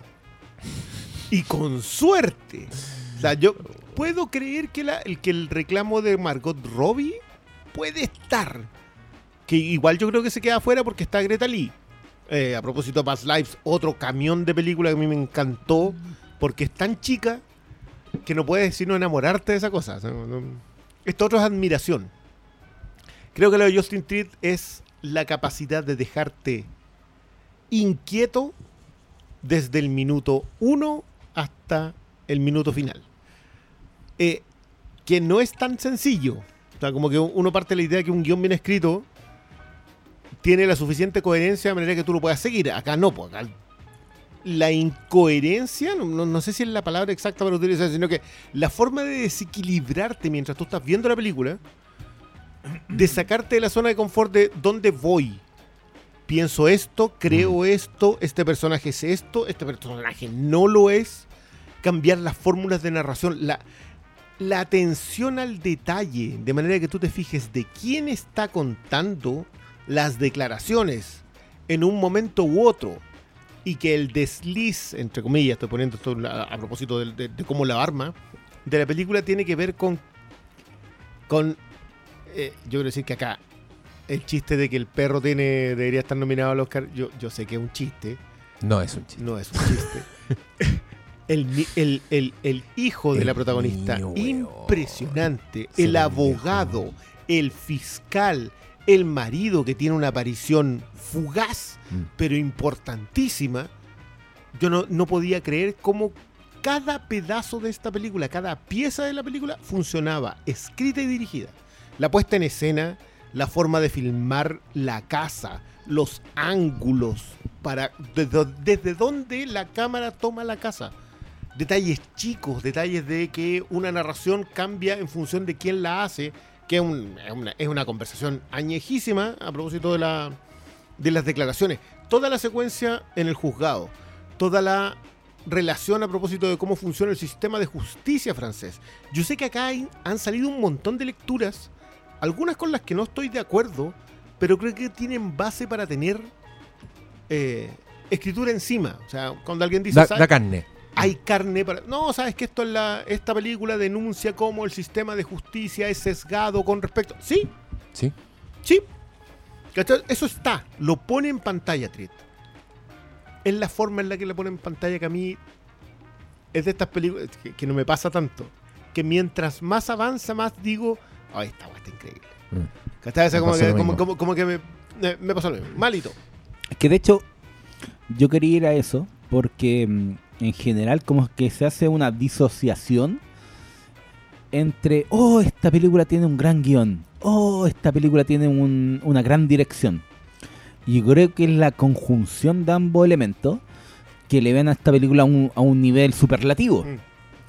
Voy a dar un ejemplo sin entrar en muchos detalles, no hemos hablado nada de qué se trata la película. Se trata de básicamente un juicio. Pero durante el transcurso del juicio sucede un hecho clave en donde reproducen un audio. Cuando te reproducen el audio, tú estás eh, escuchándolo mientras ves las caras de todos los presentes en la sala del juicio. Y yo estoy muy seguro que en manos de un director mucho menos hábil habríamos ido al flashback para mostrarte la versión oficial de esa vivencia. Esta película no lo hace eso porque juega en una delgada línea en donde nunca se casa con una versión. Y cuando en los juicios, y especialmente en cosas tan públicas como lo que presenta esta película, porque es una escritora reconocida, se le murió el marido, qué wea pasó, aquí la película no se casa con una versión. Te crea una nebulosa y en la creación de esa nebulosa está la magia de esta película. No se casa con una versión, nunca te dice, este es el culpable, este es el culpable, condena esto, condena esto otro. Hace un juego tan rico en donde, sobre todo en un tiempo actual, en donde los la gente es acusada antes de ser condenada. Hace un juego muy bacán de eh, aunque no lo, no, lo, no, lo- no le pone el primer tapete, pero también aborda un poquito de esto de, de la condena pública. De cómo una persona, antes de ser sentenciada, ya es culpable. Y todo eso está en la película y es parte de esa nebulosa que crean entre la narrativa, la dirección, cómo está hecha, cómo es la puesta de escena, cómo el trabajo de, de escenificación. La película juega muy bien en la idea de, de intentar eh, recrear la idea de cuál es la versión oficial, pero sin casarse con la versión oficial. Y es tan maestro eso que al final para mí lo eleva porque en cualquier en las películas de juicio generalmente desde el minuto uno tú sabes cuál es la versión O bien el plot twist. o, o, o- o anticipas con cuál cosa se está casando esta película. La película nunca se casa con nada. Eh, yo creo que hasta el minuto final yo estoy dudando de, de, de lo que sucedió. Y, y te vas con la película pero la con la película... idea de que puede no ser. No, y la película la gracia es que nunca se casa con, con, con decírtelo, nunca se casa con, eh, ¿sabes qué? Este es el culpable, ¿sabes qué? Esto es lo que pasó, ¿sabes qué? No, porque su narrativa está más eh, ideada en explotar justamente las dudas de, de lo que sucede en este tipo de situaciones en donde eh, tú estuviste ahí, no sabes lo que pasó, y de repente hasta la misma persona que pasó no sabe lo que sucedió. Hay bloqueo, hay gente que pierde las nociones de lo que sucede, hay un sinfín de, de elementos que de repente no... Hasta los propios protagonistas desconocen, después se pegan la, el alcachofazo, y la película es tan genial a la hora de, de exportar, o sea, de abordar esa delgada línea que no es fácil de recorrer. Repito, en general todas estas películas que vemos de juicio, eh, tú sabes cuál es el lado bueno, los malos, tú generalmente seguías al, al, al, bando que la película quiere que, que tú te pongáis del lado del, del inocente, ¿cachai? Esta película no, nunca pon- pone un juicio. Y al no poner un juicio, creo que está la clave de esta película. Al no darte, al no servirte en bandeja, al no tratarte como espectador ahueonado y, oye, esto es lo que No, pasó. no, no. que- La que- película es tan este- inteligente a la hora de recargar eso que, que es la raja. Esta- es, es que igual primero hay un tema, yo quiero decirlo, que esta es francesa. O sea, como que hay que entender también que esta- a mí me encanta. Este ha sido un año bien internacional en general. Como que estamos viendo mucha cosa de otro lado, que no están hablando inglés, que desde la sociedad de la nieve para abajo. O sea, co- como que mucha cuestión muy popular no es eh, un referente clásico norteamericano. O sea, el que se va a ganar el Oscar este año era inglés. No, no, no, no, no es la misma mirada sobre el mismo suceso. Pero lo que me pasa a mí con, con lo, de, con lo que hace Justin Tritt es que la forma de desequilibrarte a ti como espectador, yo decía que es que tú no sabes ni qué cayó, ni de qué estás haciendo anatomía. O sea, no sabes qué estás diseccionando, ni qué cuerpo cayó. Porque esta, esta es una película que tiene una conversación acerca de la monogamia, del matrimonio, de la idea de cómo Mm, de la familia. de la familia, de cómo construyes una familia cuando hay cosas que han fallado. Porque, claro, ellos tienen un hijo que tu- sufrió un accidente. ¿De quién fue culpa el accidente? ¿Vamos a diseccionar eso? ¿Vamos a dise- diseccionar la vida en pareja? ¿Vamos a diseccionar las vidas profesionales de cada uno y cómo eso enfrenta a la pareja? ¿Vamos a diseccionar el juicio? ¿Vamos a diseccionar la caída del cuerpo? Entonces, todo eso... O, es- o- o- o la mirada o todo. tradicional heterosexual de una relación. eh, es todas las anteriores, weón. esto- es que- es que Es eso, por creo y que también- produce tanta y- y inquietud. también, y también tiene como un, un- un- una lupa puesta en, en el juicio. No, no en el juicio propiamente tal literal de la película, sino que en el juicio que se hace de todo. En cómo cuando si agarráis una weá... Que, que hay un diálogo en que lo dicen literal, como ella, ella explica en- en- cuando está testificando de forma así bien lúcida, dice, cualquier relación si agarráis como un punto y lo, y lo ves solo ahí, pensáis que la weá es así. Y creo que eso se aplica a todo. Se aplica a todo lo que está pasando en esta película. Se aplica. Me encantó el argumento cuando dicen ella tiene. que es algo que, que- hace el mundo. Cuando dicen ella tiene un libro que se trata de esto y como que le ponen intención y tratan de armar un panorama a partir de esta weá que es una, eh, una escritora de ficción, ¿cachai? Una weá que por supuesto que tiene elementos biográficos que ella pone, pero se entiende que es una fantasía. Y me encanta cuando el abogado le dice: Stephen King es un asesino en serie. pero esa weá que El- te el- marcan en ese el detalle. enfrentamiento entre abogado y fiscal podría ser una película aparte. que por, eso no- también, creo que por eso también me gusta tanto, porque creo que es una experiencia muy completa que también te da el placer de la película de juicio. Te da el placer Claro. de, de odiar a y un de- weón. De, y de un sistema que no conoces No. tanto. y, y que igual de. y interesante. y, y de claro en el ojo de Justin Tweet. Si por algo le fue tan bien, ¿cachai? Fue capaz de mostrar de esta weá que es rara para todo el mundo, para todo el mundo es marciano, este sistema no lo entendemos, pero dramatúrgicamente la weá es impecable. Y en el timing de las weas, por ejemplo, Sí. piensa tú en cómo eh, tú estás poniendo del lado de, de la protagonista, que te está haciendo todo el relato de lo que sucedió, pero de repente justamente dicen, oye, esta escritora de... se le murió la mamá, escribió una novela, se le murió bla, bla, bla, hizo la novela, eh, y la novela... eh, el marido tenía una idea de una novela y ella la hizo y tú decís, "Eh, pe, pe, pe", y como que te, pon- te hace te tambalea un poco el piso para que no sigáis el camino tradicional de siempre estar de su lado, ¿cachai? esta, esta es una película sin piso. claro. Cada no- paso que das es un paso en falso, tú como audiencia, por justamente lo que dice el Diego a propósito del concepto del juicio. Mm. Tú te abanderas con alguien. Lo que tú, lo que tú decías, malo de que, claro, uno entra y dice, ya, este es inocente. Yo siempre coloco el ejemplo de Primal Fear. Primal Fear juega muy bien con la idea de la inocencia. Que no es pega un plot twist. Buena. Buena. A mí, dame, dame plot twist. Ah, sí. Pero acá no, po. Mm. Acá cada vez que tú te empiezas a decir, ah... Por eso, a lo que yo decía, a propósito del- del- de, la idea de los sesgos, es, es muy bueno el trabajo sobre la idea de los sesgos porque cuando tú dices, sí, pues, todos los demás están sesgados, yo no, ¡pum!, te sacó el piso. Te, te- te lo saca, te lo saca con la declaración del hijo, te, te lo saca con la... No solamente cuando el hijo va a decir las cosas, sino cuando primero se lo confiesa a la cuidadora, después en la declaración y después cuando él decide quedarse solo en la noche. Cada uno de sus pasos es, tú dices, ah, ah, Ah. y como que yo, yo es de estas películas que te dejan particularmente inquieto. O sea, es, es y, me, y me encanta recomendarla para verla en el cine, porque es muy distinto y es, muy cierto esto. Tú cuando la ves en la casa, te puedes distraer. Cuando la ves en el cine, tienes que estar concentrado en a qué te estás dedicando. ¿De quién estás parte? Yo. El, el problema de quién te pones parte acá es bien, es bien complejo ¿Sabes qué?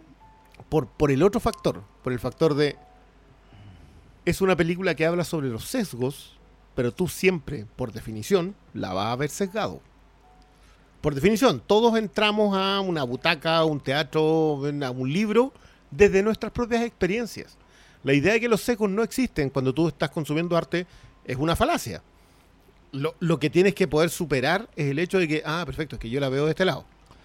Y, poder aterrizar eso en la apreciación. Lo que pasa es que Justin Treat juega justamente con eso. Es Por que lo cual yo estoy tan de acuerdo que está tan bien escrita. La película entiende muy bien que uno cuando vaya a ver una película un juicio te ponís desde una desde un pedestal o desde una desde un asiento de espectador y te tambalea. A mí me sucedió que yo la fui a ver hasta el cine eh, y iba saliendo de la sala y iban dos personas eh, conversando. Igual que no te pasa cuando la vi en la casa. Y iba caminando, íbamos saliendo hacia la salida del cine y la persona le decía, yo soy abogada. Estamos como acostumbradas a las películas gringas. Y no me imaginaba que en Francia era así. Y como que yo... Eso me alimentó obviamente mi... Por mi experiencia, porque no fue algo que se me pasó... Yo no me puso, oh, esto no se parece a los juicios que yo estoy... Yo me puse en el... cómo me presentaba el juicio.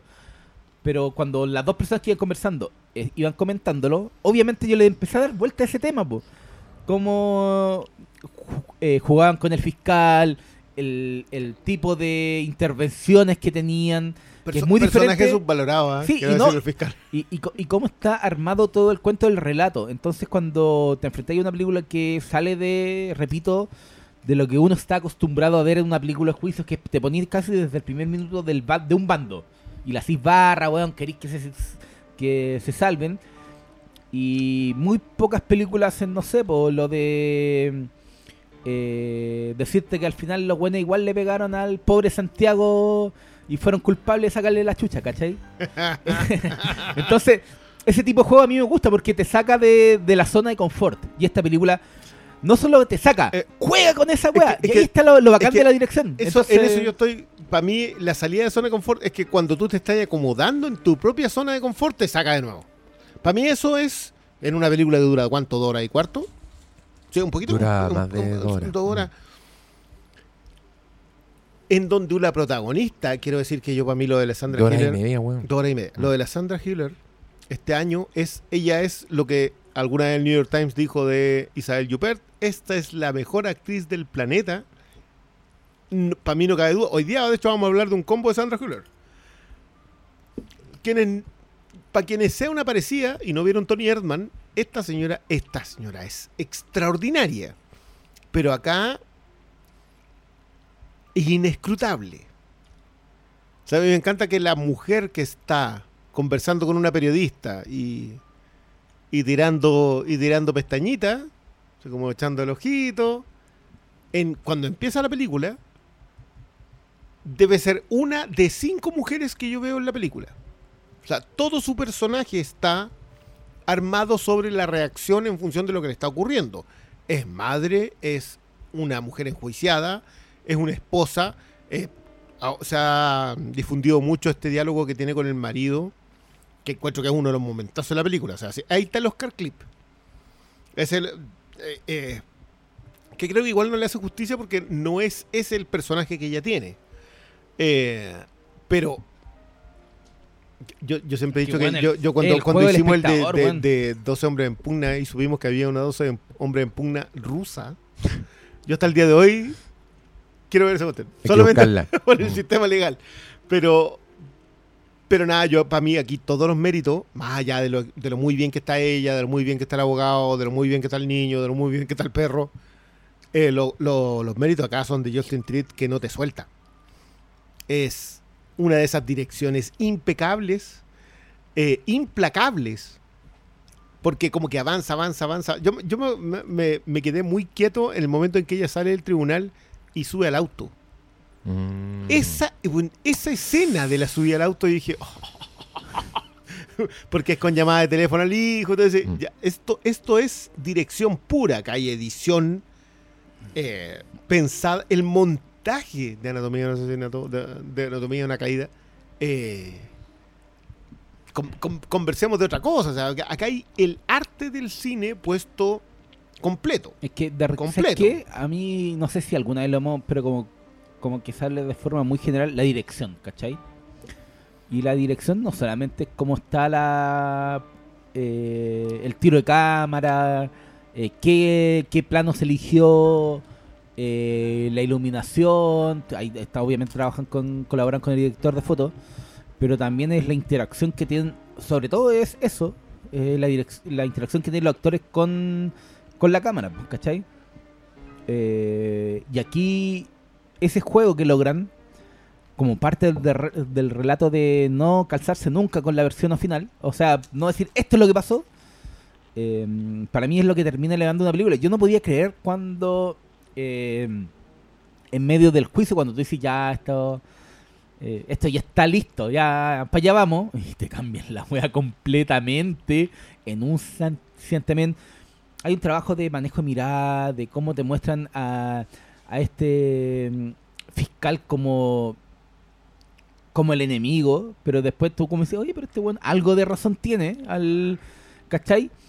Cómo juegan con, con las miradas eh, opuestas de lo que está en juego, y eso es pura dirección. O sea, pura Entonces, dirección. cuando la gente estaba como en- con este no, meme- no, no sé si pura dirección. o Es sea, que- es que pero ese es el gran problema cuando alguien es escribe y ne- dirige, Es netamente.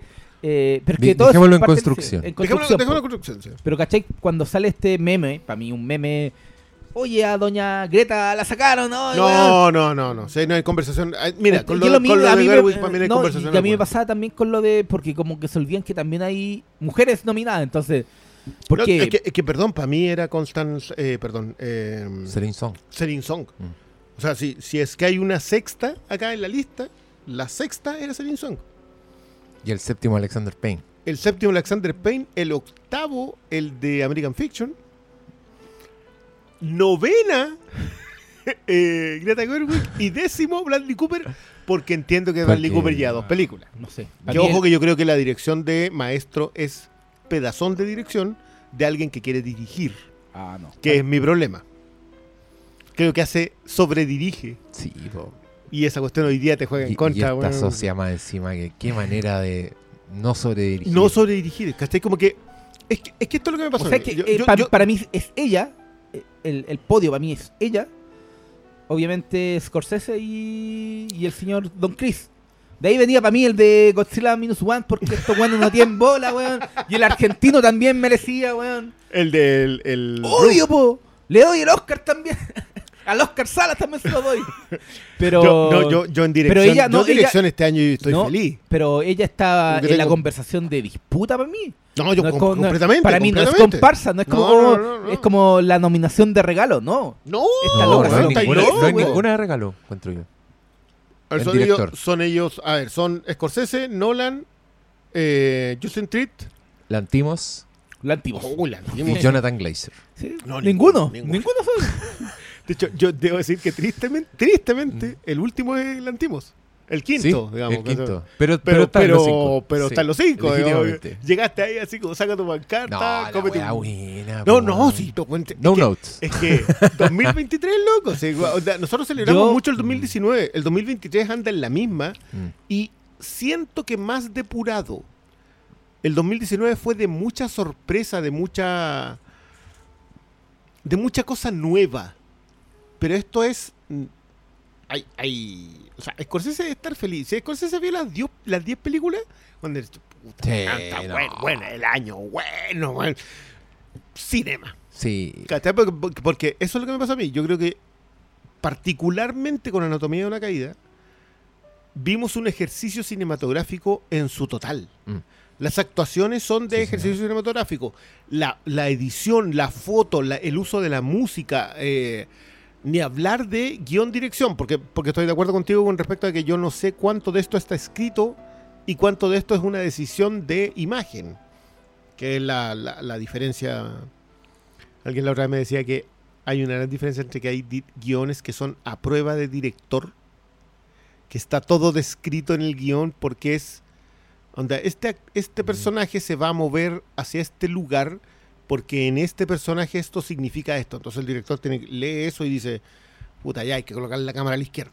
No, no puede hacer otra cosa. Pero eso no ocurre todos los días. No pasa cada rato. O sea, te, te puedo creer... eh, Social Network. que creo que sí es un guion a prueba de director. Pero claro, tenía un director que sabe ocupar música, sabe dónde colocar los planos, sabe colocar a dos a dos hermanos gemelos que no son gemelos. ¿cachai? Sí. De- de- de- otra cosa. Pero, pero aquí en particular creo que hay un tema de de forma de ver el mundo a través del cine. Mm. O sea, esto es lo que yo quiero mostrarles es que frente a este hecho, la explosión de miradas es judicial, es personal, es bipersonal, es de alguien que se encuentra atrapado por el mundo. El niño, la declaración del niño es excelente porque la forma en que está narrada te vuelve a poner en duda si pasó o no pasó. Todos esos detalles que uno puede, claro, nosotros desde la apreciación, nosotros hacemos el ejercicio de decir, hoy, ¿de dónde vino todo esto? Pero tú cuando la estáis viendo, en la primera vista de esta película, tú decís, "Ay, Y en cosas más pequeñas, piensa tú la relación de ella con el abogado en esa mesa hacia el final. Cuando hay una declaración que tú decís 13-13. 13-13, ándate cabrito, ¿me estáis contando la verdad o estáis jugando con porque sabéis que le moví la hormona? Mejor, mejor historia de amor Y que. y ca- ya y- como ese meme. Pero ¿cachai como Mejor ese, historia de oye, amor que Romeo y Julieta. Le, le fue bien ese eh, al, al abogado. El abogado dejó la escoba en las redes, así como, ¿quién es este caballero? ¿Dónde ha salido? señor, señor Canoso.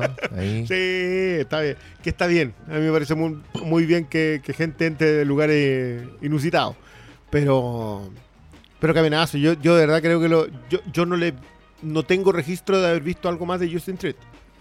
Yo tampoco. A, a lo mejor tengo alguna que. Ah, sí, esa la vi. Pero, pero aquí, ahora en este momento, no.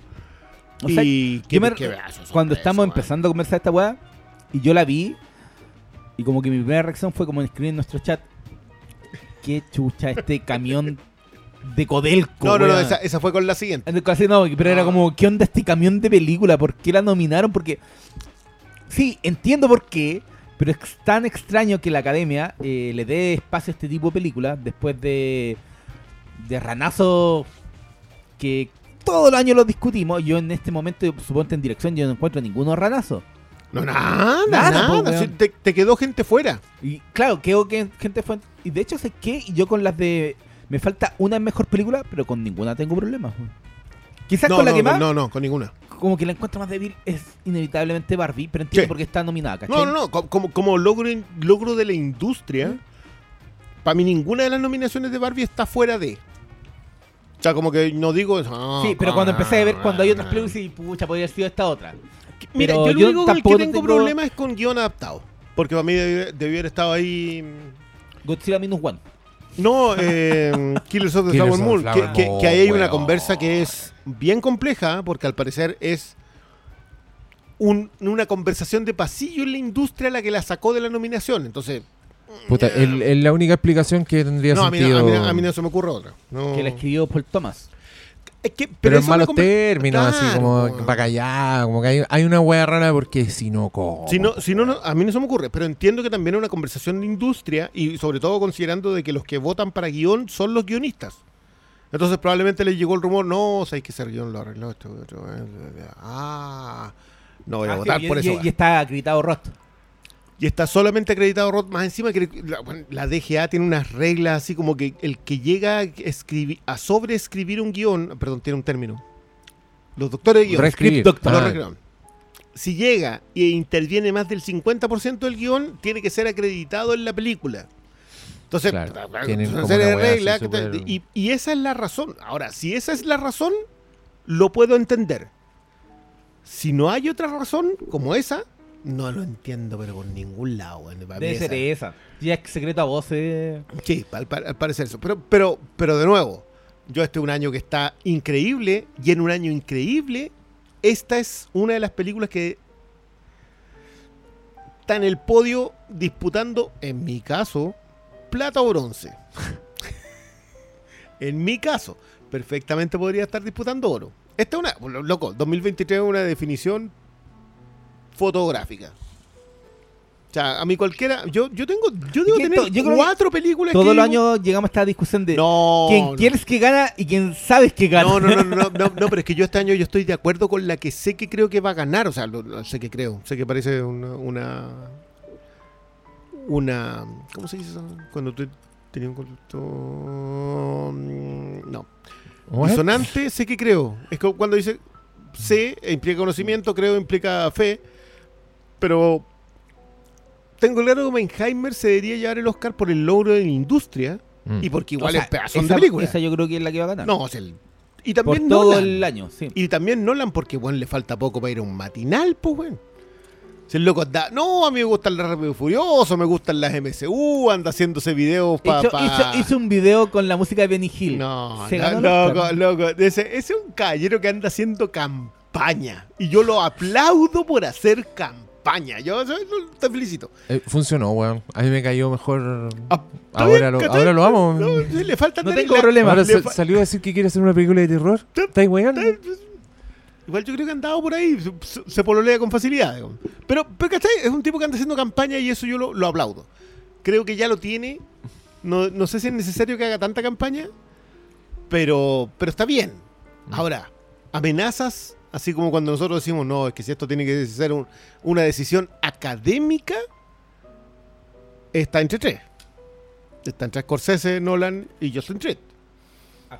Que, que- que me encanta que podamos decir de los demás están increíbles, porque yo mí lo de Alexander Payne es magnífico. Lo de Eh, Glazer, weón, también. Lo- no, no, que, que ya... Pero, pero que- bueno, estaba tratando de hacer, estaba tratando de hacer la gran Bodanovich para hacer el puente.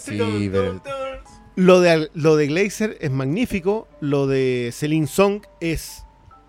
eh, Lo de Celine Song, de hecho, creo que es lo más difícil del año.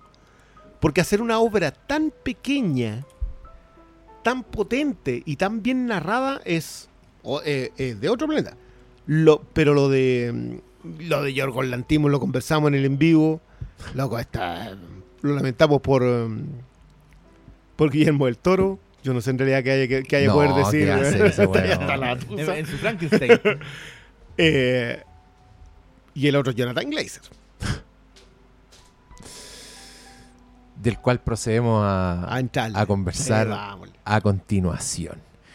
Hoy se estrenó esta semana la película Zona de Interés del interesantísimo Jonathan Glazer, que antes hizo la fascinante Under the Skin, pero también tiene esa joyita llamada Birth. Y antes de esa, su primera es Una Sexy maravilla Beast, de Sexy Beast. con el caballero Envuelto en llama. Oh. Ahí tení. Ahí Gandhi 2.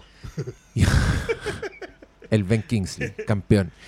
Y antes de eso, una fabulosa carrera de videoclips que están en esa. Puta, aquí lo. ¿Dónde, dónde están mi hermano dos mileros? Esa colección de directors Oh, que salió en DVD, que, que- que es una colección con la obra de los directores de videoclips, así, los más pulentos de todos. La primera tanda era Spike Jones, Chris Cunningham y Michel Gondry.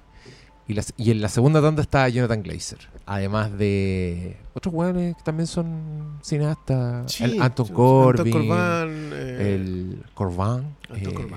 ay, puta, sí, por ahí la, la la voy a mirar para allá. No. pero- Eh, una wea joyas. Este weón tenía uno- unos No, videos no de llega. Jamiroquai que no se pueden creer. Y ahora está en una fase experimental rarísima que en Under the Skin ya la pone en práctica. Ya tiene segmentos hechos con cámara Sí. escondida, que es una historia de ciencia ficción, de terror, weón, que no se puede Buenísima. creer. Yo creo que- una, una puta maravilla de película. en Beard.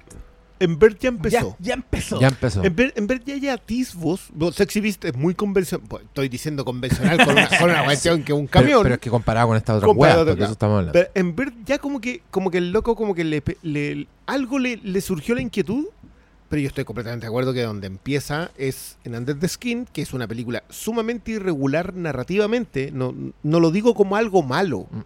es irregular de la mejor forma posible, una película que te saca de tus casillas todo el rato.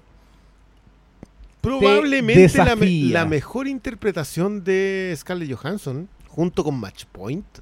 Oh. O sea, creo que, creo que son los dos mejores momentos de ella. Lávate la boca Match antes de point. hablar de. Antes de hablar de que Scarlett Johansson no es una buena actriz. según amigo, Match Point era la película que otro weón le, le dirigió a Woody Allen. Ah, sa.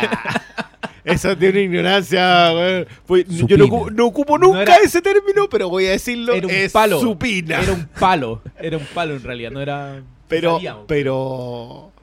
Claro, de Under the Skin. Aparte que el hombre se empezó a prodigar. No sé si está en, en etapa así.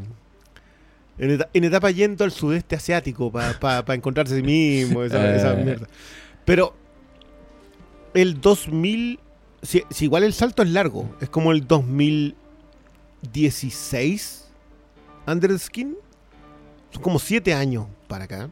Y antes de eso, eh, Bird también habían sido como 6 años, 5 años.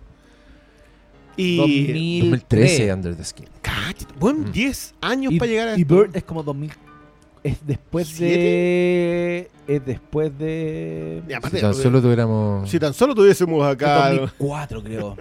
Es que después 2004. 2000 mira, ¿Viste? el hombre se viene prodigando muy poco, está en un plan de, de explorar para llegar dónde. Y película filmada obviamente en pandemia. De una manera que es muy adecuada para la época. Y basada en un libro de don Martín Amis. Que no tiene nada que ver con la película que. O sea, no es que no tenga nada que ver. Yo creo que igual rescata más o menos el espíritu, Me- pero está. Después de ver la película, que demasiado intrigado con ese libro. y que- ¿Qué- que- ¿Cómo es ese libro? pero No, tú que- no lo he leído, ¿no? No, la historia del libro es un triángulo amoroso. Ah, con De un sub. Oficial. Del, del- de un suboficial del comandante de, de la de Auschwitz y la dueña de casa. Esa es la historia. Y un cuarto que es el que cuenta la historia, que es el que como que se da cuenta. Que técnicamente ese personaje del libro sale en la película, Claro. en una escena.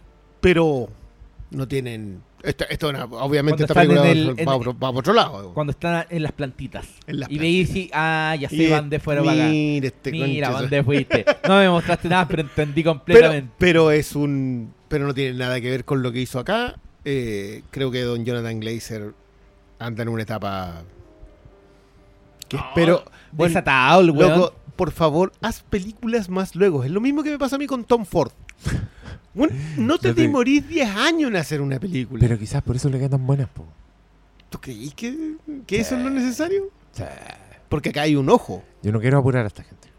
Tómese el tiempo que tiene que Tómese el tomar. tema. yo voy a cuidarme voy a salir a trotar todas las Sí, mañanas mira, Ah. A mí me pasa eso bien, con- bajando la guatita para que para ir la próxima. A mí me pasa eso con Malik. Bueno, ahora está más. Ah, pero ahora Malik está. se pausó po. Con, No, con- pero no, con o sea, Rami no- Malek. Malik. No, pero acuérdate, Terrence Malik hizo como cuatro películas en tres años. Sí, Sí, pues pues, ahí, se puso, ahí, se ahí puso. Y ahí- Y no era po. Don Michael, po. Está sacando una película cada ocho años. Michael Mann. Pero Michael Mann está retirado. Eh, Está haciendo el agua que quiere. Yo lo respeto. No, yo también. Se ganó mi respeto para no, toda la vida. no, el hombre tiene el respeto en general, pero General, que General. le damos a todas, que le damos a todos los seres humanos en este programa. no, no, yo diría que más, mucho más. Pero, pero a mí me pasó ahora con Glazer. Yo igual esperaba caleta esa película. Quiero decir que es una de las películas que esperaba mucho cuando supe de qué se iba a tratar. O sea, como que, no, esta es la historia de un comandante en Auschwitz. Y dije, ya, loco, yo quiero ver esta cuestión. Sobre todo por alguien como O él. sea, a mí me llamó la atención No me esperaba lo que iba a hacer. yo tengo Bird, tengo la de Johansson. La única que me falta es Sexy Beast, pero. Que esa no está con subtítulos. Está con DVD, pero Ah. está sin sub- pero es la que me falta porque no, no fue ampliamente, pero entonces cuando de hecho creo que fue cuando eh, con los nominados al Oscar recién caché que había hecho una película y dije, "Oh, la zorra", porque me gustan las No, y- las anteriores. y, y entró, pero con Tutti, o sea, entró Obvio. nominado mejor. Que esto es lo otro. Yo, me encanta que hayan tres nominadas sin. O sea, fuera de inglés. Una- la nominada de Inglaterra, que me encanta. Mejor película internacional, Inglaterra. ¿Cómo que pues, esa cuestión era- ¿Hablan inglés allá? Mm. No, pues está hablada en alemán. Y la y la de Japón. Y veí. Está, está dirigida por un Pero, oye, alemán. pero Wim Bender, este weón es- no es alemán. me encanta, me encanta, me encanta que la cuestión se haya vuelto tan, tan una majamama, weón, que no voy a entender. Pero, pero lo que hace Glazer acá, la está nominado a mejor director. Creo que son tres nominaciones que tiene. Veamos. Veamos para eso. Pero esta es una película que yo entré y dije, ya, ok, ya, aquí para allá vamos. Pues yo, yo, yo la tenía en, la, en el radar, no solo por Glazer, sino también porque era el siguiente trabajo de Mika Levy, que ella es, no sé si es ella, no, ya, ya como que me pierdo. Sí, sí, la habíamos buscado. Sí, pero, pero Mika Levy acá hizo un. Creo que escribió un score así como de dos horas, en donde este otro caballero colocó al. Volvemos a esto lo que hizo Aronofsky con Mother, que es el diseño sonoro. Que no necesariamente implica la banda sonora, pero también. Estas son nominadas por sonido y yo, yo viéndolo dije, No. obvio, weón. obvio. Lógico. Yo no tenía idea, después supe que, el- que- Cinco nominaciones al Oscar. Las cuales son. Película internacional, sonido, Que, que la mejor, tiene. mejor película, mejor director, mejor guion adaptado. Ya. Sí. Ahora, me- película internacional ya lo debería tener ganado, porque Por la estadística. por nunca- est- estadísticamente hablando, nunca una película que estaba nominada a mejor película internacional o y ordenable en inglés mejor película y mejor película nunca no ha que el señor Pablo Larraín lo sabe muy bien porque perdió justamente cuando estaba con No, con una película que estaba nominada Mejor Película, y mejor película. llamada Amor. Amor. Una película muy alegre que Una puede... película Puta, tira para arriba, mire, buen programa doble. Anda con muy buen ánimo y quiere que se 14 le de pase febrero. para el 14 de febrero. Esa es. que, que- que quiero decir que es alguien llamado a, esta, a este debate. Porque Michael Haneke es un enorme crítico de usar el holocausto como pieza de entretenimiento. Que es, oye, no se pueden hacer películas del holocausto para generar taquilla, por ejemplo. Que me llama mucho... Chúpalo Roberto Benini, hijo. No, al contrario.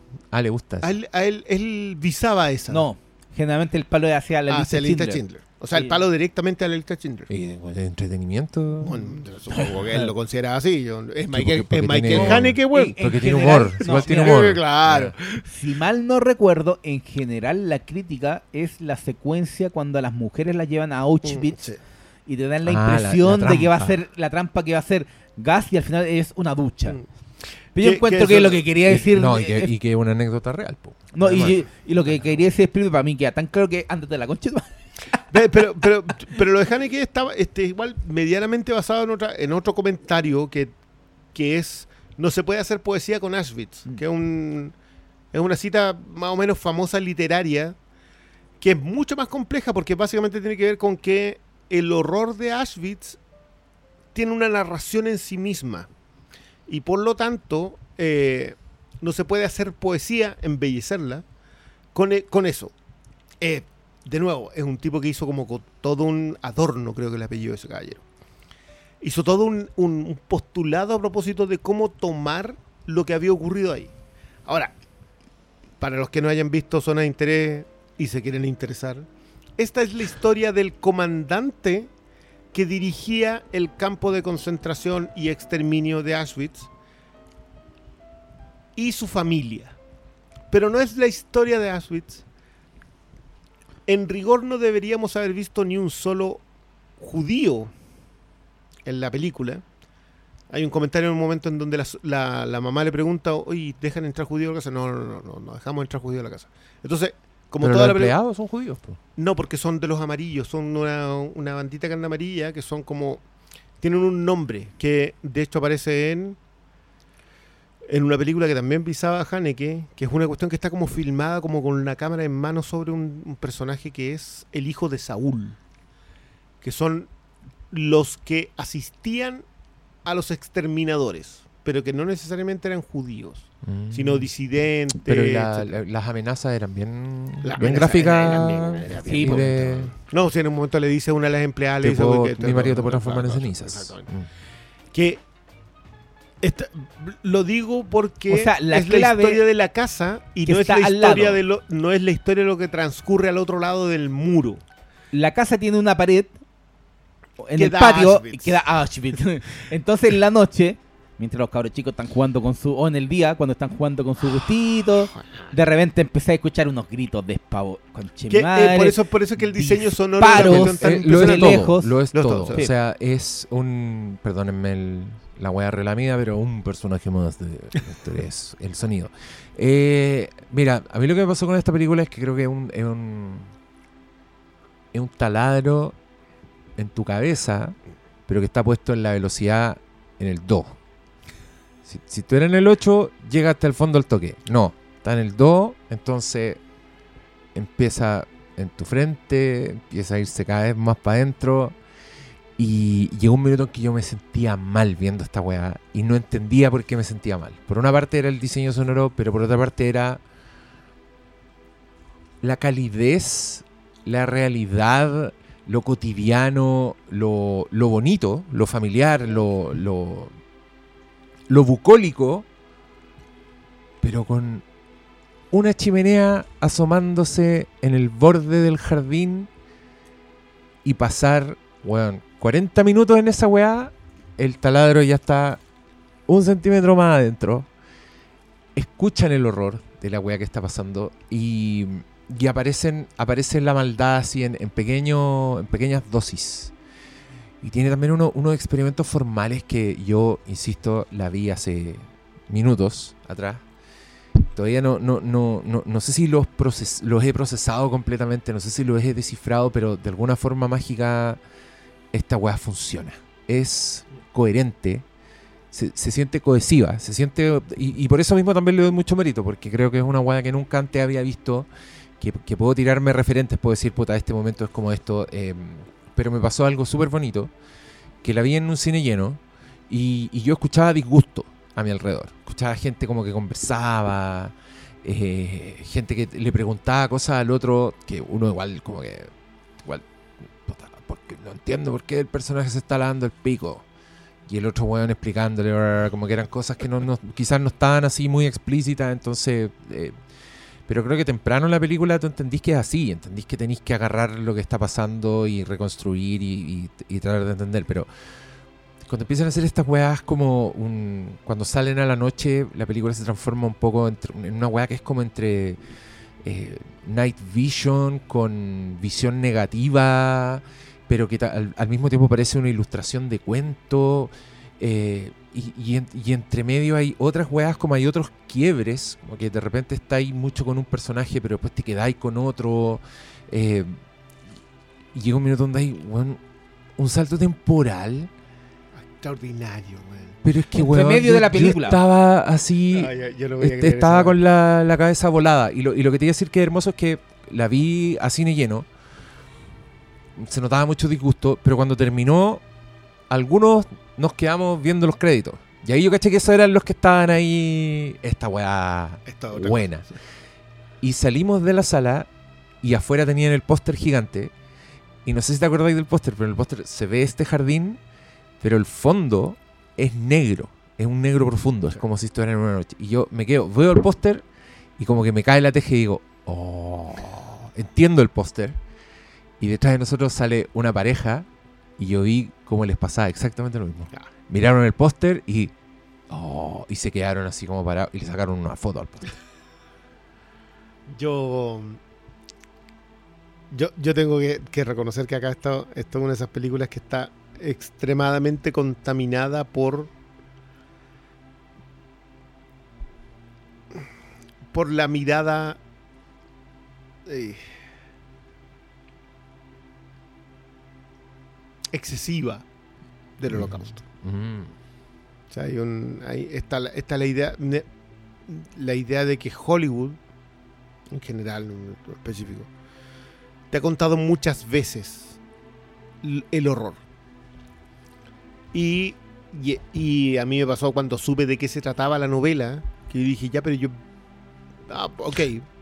Y me, y me siento... Y me Esta siento ya, la- esta ya la vimos, dijiste. Claro, ya, esto es algo que pasa con el marco del holocausto.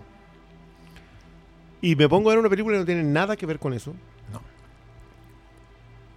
Pero entiendo la profundidad que le quiso a Jonathan Glazer. Esto, esto fue probablemente lo que yo más es- estudié. A propósito de la, del- de la, de la crítica de Haneke, que no se puede hacer espectáculo del, del holocausto, que en realidad lo de Haneke es más, es más grande. Lo de Haneke dice que no se puede hacer espectáculo de un hecho real en donde tú sabes que la persona sabe.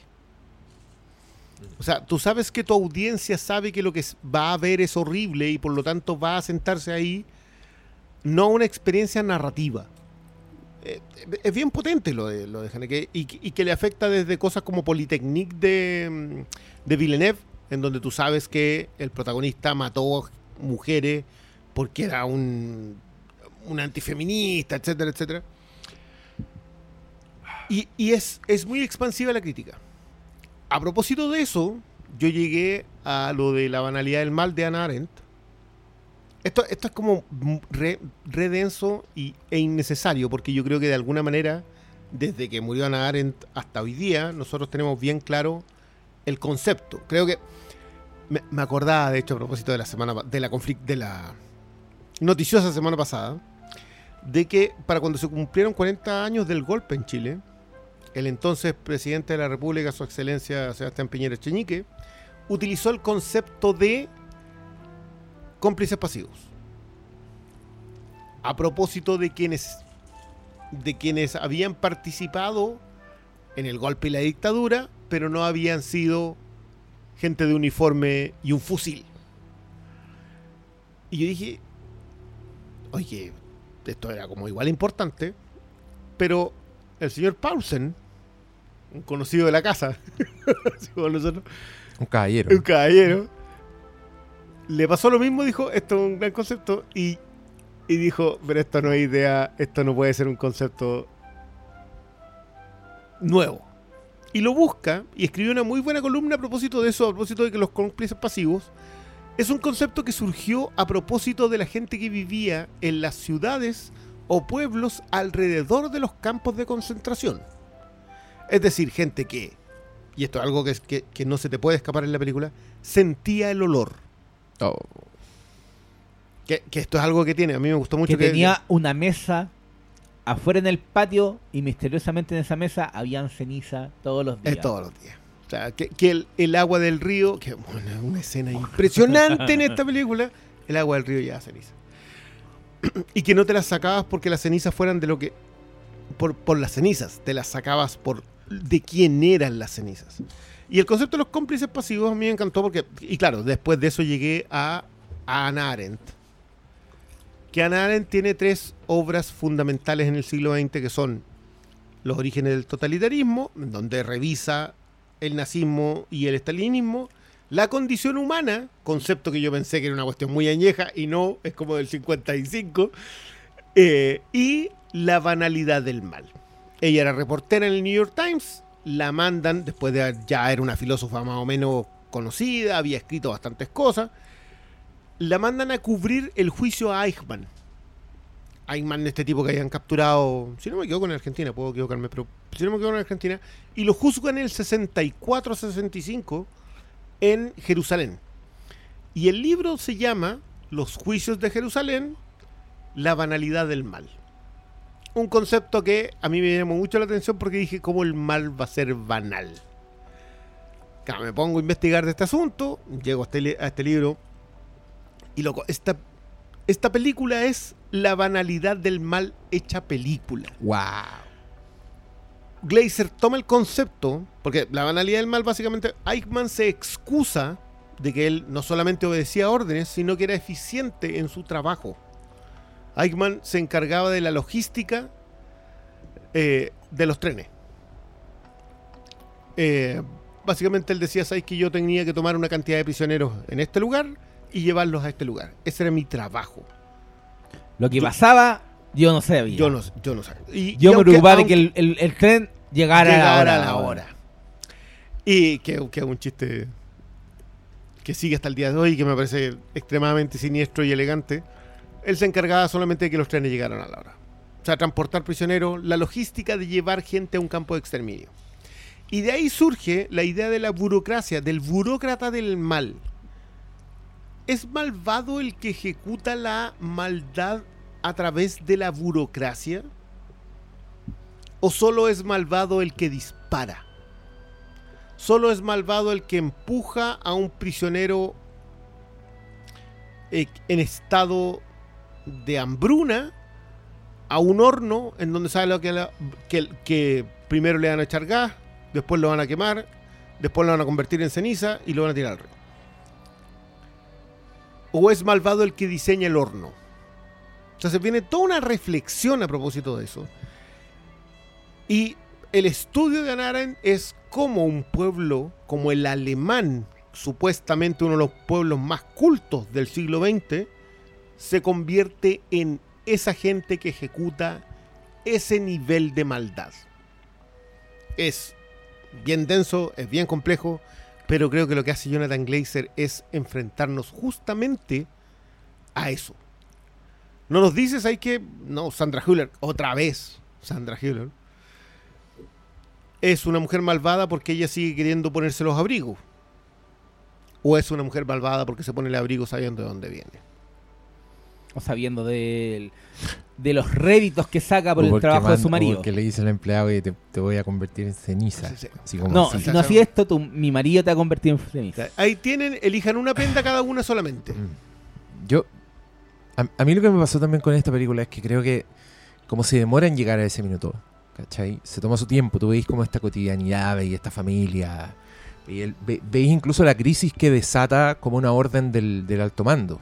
Este cual le llega una orden en unos minutos, él le comunica a la esposa y la esposa loses her shit. Así como, weón, yo no me puedo ir de esta casa. We- problemas domésticos, problemas que tendría todo hombre de familia.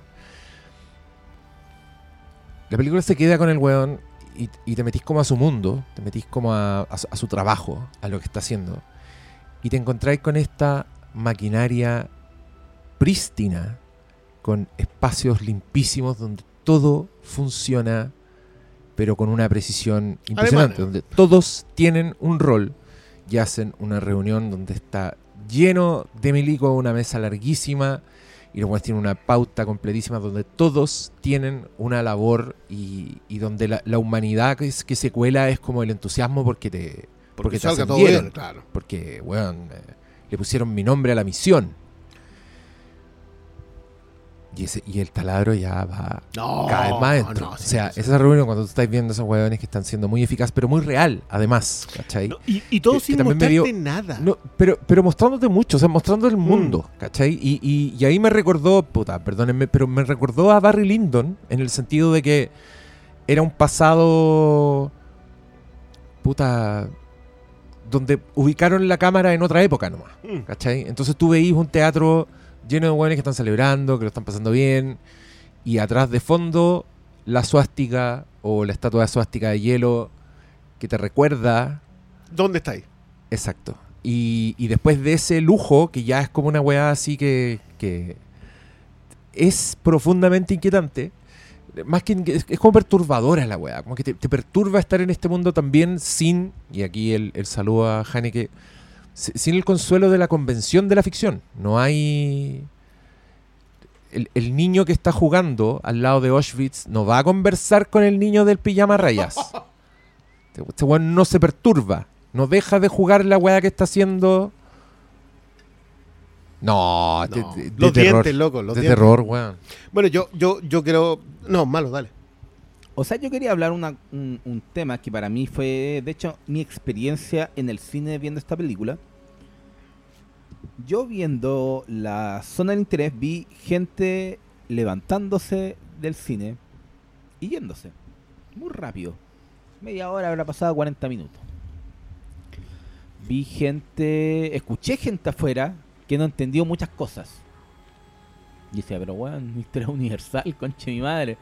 Entonces, en esa propia experiencia de haber experimentado la película con gente, para mí me di cuenta de que esta película obviamente depende mucho de eh, si tú tienes un co- contexto de conocimiento que básico de cultura general. Y de repente la gente no lo tiene. Por eso no me sorprendería la gente que no entendió nada, que no le gustó nada, eh, lo vi en esa función.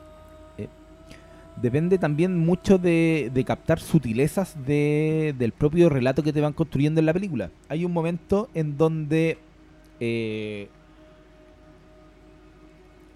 creo que es la escena que es de esta eh, judía que está casi se sienta frente al, al- al comandante de Auschwitz.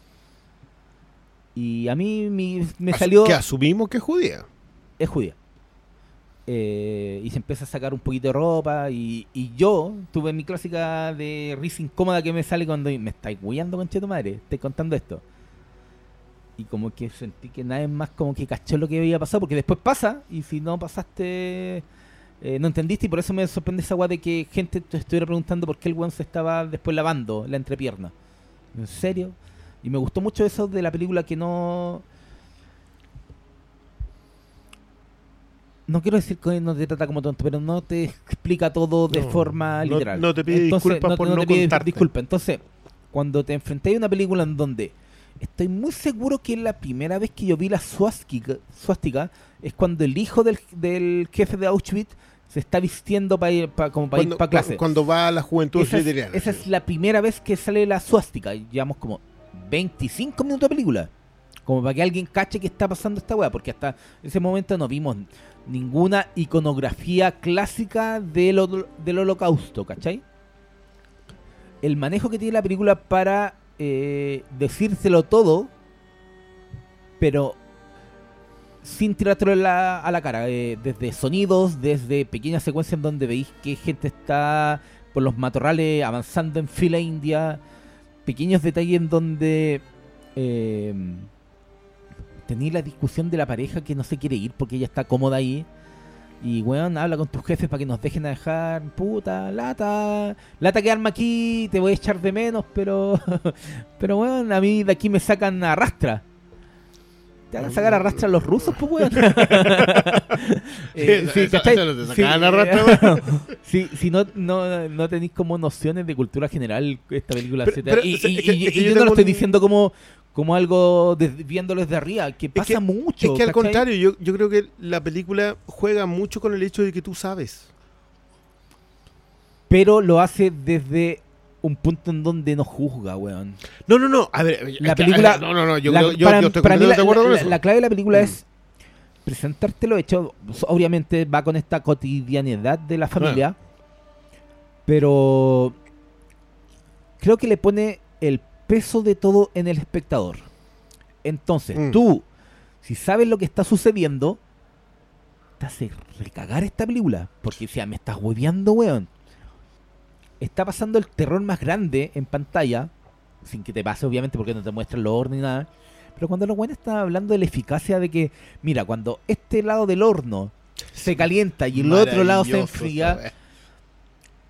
Lo están hablando como si estuvieran, no sé, weón. No, pero que en- a, mí, a mí me encanta, esa- por ejemplo, el cuidado en, uti- en no utilizar ciertos términos. Mm. Hablan de desechos. En un Habla- momento están, eh, oye, eh, lo- los de la SS, si, si tocan un arbusto, eh, van a ser castigados. Y, me estás hueviando. Entonces yo ahí vi a la gente que está como a mi lado, como que tenía una cara de que no están cachando de lo que estaban hablando. Y era como. No, pero, "Me estás pero, pero es que hueveando". yo creo que la- toda la película juega con el hecho que tú sabes lo que está pasando al otro lado del muro. Que, O sea, se beneficia de eso también. o sea, es que Y no te- es que se beneficia, te- te hace lo plantea desde ese punto de vista. O sea, yo yo creo que Laser igual es bien firme en su pulso en decir, mira, tú sabes lo que pasa al otro lado del muro. Entonces yo no tengo que decirte nada. No tengo que mostrarte a nadie. No tengo que ponerte por escrito que esto es un exterminio, que los prisioneros, no. Yo te hablo de los trenes, te hablo de la jefa, me encanta la- el personaje de la, de la madre. Esa, esa mujer que llega, que, que se tapa la nariz con un pañuelo, que se, se va, que le deja una carta a la hija. No te muestra la carta, el weón. Es súper mezquino, pero es mezquino porque tú sabes. Que sé que hay un, Que, que creo que es la clave de esta hay un película. momento de la película donde decís que chucha está pasando cuando aparece esta niña que la veis dejando las Mm. manzanas y te lo muestran con una con un estilo de visualidad. Obviamente uno asume que ella le está dejando la manzana para los locos que van a pasar el otro día, los judíos que van a pasar y van y ella le está dejando comida. En algún momento de la película tiene- están castigando a un judío de lejos, ¿escucháis? Que lo están castigando por encontrar la manzana y se lo van a pitear y se lo pitean. ¿Lo escucháis? Solamente Escuchas, el- escuchas el el- grito y el- el, grito y el nunca, balazo. nunca sabes nada más. Pero cuando la mamá sale para afuera a buscar la sábana, cuando ella, tú sabís que la vieja tuvo el cambio, no, que la hace no, irse- no- no puede soportar el olor. la muestran con la misma cámara. ¿Cachai? Ya, yo, creo- yo creo ir a, a propósito. Entonces, yo, es, yo que creo que es los dos- muy, los- eh, es muy de... Es que, No es es que eso, esto es lo que pasa a mí. Yo, yo creo que nosotros podemos hablar mucho del tema Mm. en, en zona de interés. Y creo que el tema es gigantesco. O sea, creo que lo que hace, lo que hace Glazer es enfrentarnos al hecho de que nosotros somos capaces de ver eso, esa es la, la base de la banalidad del mal. En el momento en que nosotros dejamos de pensar, o porque nos abanderamos con una ideología, o porque simplemente no nos interesa, O nos beneficiamos, no es como o en nos este caso. beneficiamos, porque, porque acá incluso lo ocupa, lo ocupa textualmente. La vida que tenemos vale la pena el sacrificio. El punto es que el sacrificio no es tuyo. El sacrificio de alguien más. Pero Glazer te enfrenta a eso. ¿Y por qué digo yo que no te O sea, sermonea? el, sa- el sacrificio de Valle es que en la casa de la en, en invierno. En invierno. Pero, o, por- o porque ellos tengan que separarse. Pero el sacrificio en realidad no es el sacrificio de que alguien, de que esté ocurriendo un genocidio en otra parte. O sea, acá, acá te hacen muy bien hablar a propósito de los niños están en la juventud hitleriana. Ellos creen que los judíos tienen que ser exterminados. Hay un momento en que le dice, oye, ¿estará acá mi ex jefa? ¿Quién es? No, es que yo, acuérdate, yo le limpiaba la casa. De hecho, traté de comprar las cortinas cuando, cuando le echaron de la casa. Y yo así como, lo que estoy hablando de gente a la que están convirtiendo en humo a 50 metros de ti. Que es de nuevo lo que habla la banalidad del mal. Cómo una sociedad completa decidió dejar de creer que esos eran seres humanos. Subhumano. Y que, y que lo hablan, o sea, no, de- no los dejamos entrar en la casa, etcétera, etcétera. Pero Glazer se vale de un de una cuestión que es sumamente cinematográfica, que es que tú sabes que hay algo más que la imagen que te están mostrando. Y eso no es solamente cultura general, o sea, te deja bien en claro lo que hay al otro lado del muro, te hace la mezcla de sonido, te hace la imagen. te- Loco, este es del fotógrafo de Cold War y, y de Ida, que fue el tipo... Que- me acordé de Cold War viendo esta weá. Eh, Cold War también tiene una cuestión de fondo. No, y tiene como también esos espacios más cuadrados, tiene espacios así que están Mm. compuestos como para arriba. Que como Ah, la, sí, la escena del teatro, mucho techo, mucho, mucha pared, Bueno, acá, esa- hay, acá hay un, un diálogo sobre el techo. Que es cuando no estaba pensando en, si, en si le he hecho gas, esta cuestión no me funcionaría porque hay Mm. Mucho techo. po, weón. Y yo así como, weón, me- Que era la cúpula. Que es, la, que es la conversación que está teniendo con la esposa Con y la la esposa esposa, está diciendo, oye, me tengo que ir a acostar, es Me tarde". tengo- sí, es Sí, tarde, tengo sí, tutito. sí, ¿Sabes sí, qué? sí. Yo viendo esta película, inevitablemente, y hablando de Haneke, eh, me acordé de La Cinta Blanca. La Cinta Blanca es una película que ocurre, ponte tú, en 1920, post Primera Guerra Mundial. Eh, Centrada en cabros chicos no, alemanes. pre, Pre. pre, de 1912 a 1914. Ya, pero son niños. Sí, claro. Y es una película en donde básicamente tú sabes que esos cabros chicos cuando crecen, ¿en qué se van a convertir? Sin decírtelo directamente. Nada, nada. Eh, y, y estéticamente demagógica. Y sí, entonces no cuando olvidar. cuando eh, me- in- inevitablemente me acordé de esta película porque yo estaba viendo, me estáis contando, es que esa weá, yo tuve con esta película esa relación, ¿en serio me estáis contando esto? Es que, es que yo no sé si ustedes vieron una cuestión que se llama Llegan los turistas. No, esa no la he visto. Es una película alemana que se trata sobre hoy la gente que vive en Auschwitz, Ya. en el pueblo, y que ellos viven del turismo al museo. Oh. Entonces, que una, si, no la han podido ver, eh, eh, fue una cuestión que editaron hace muchos años en DVD en Argentina, le- les recomiendo mucho que la busquen porque porque tiene, tiene la conversación desde el otro lugar, que a mí me parece sumamente interesante lo que hace acá.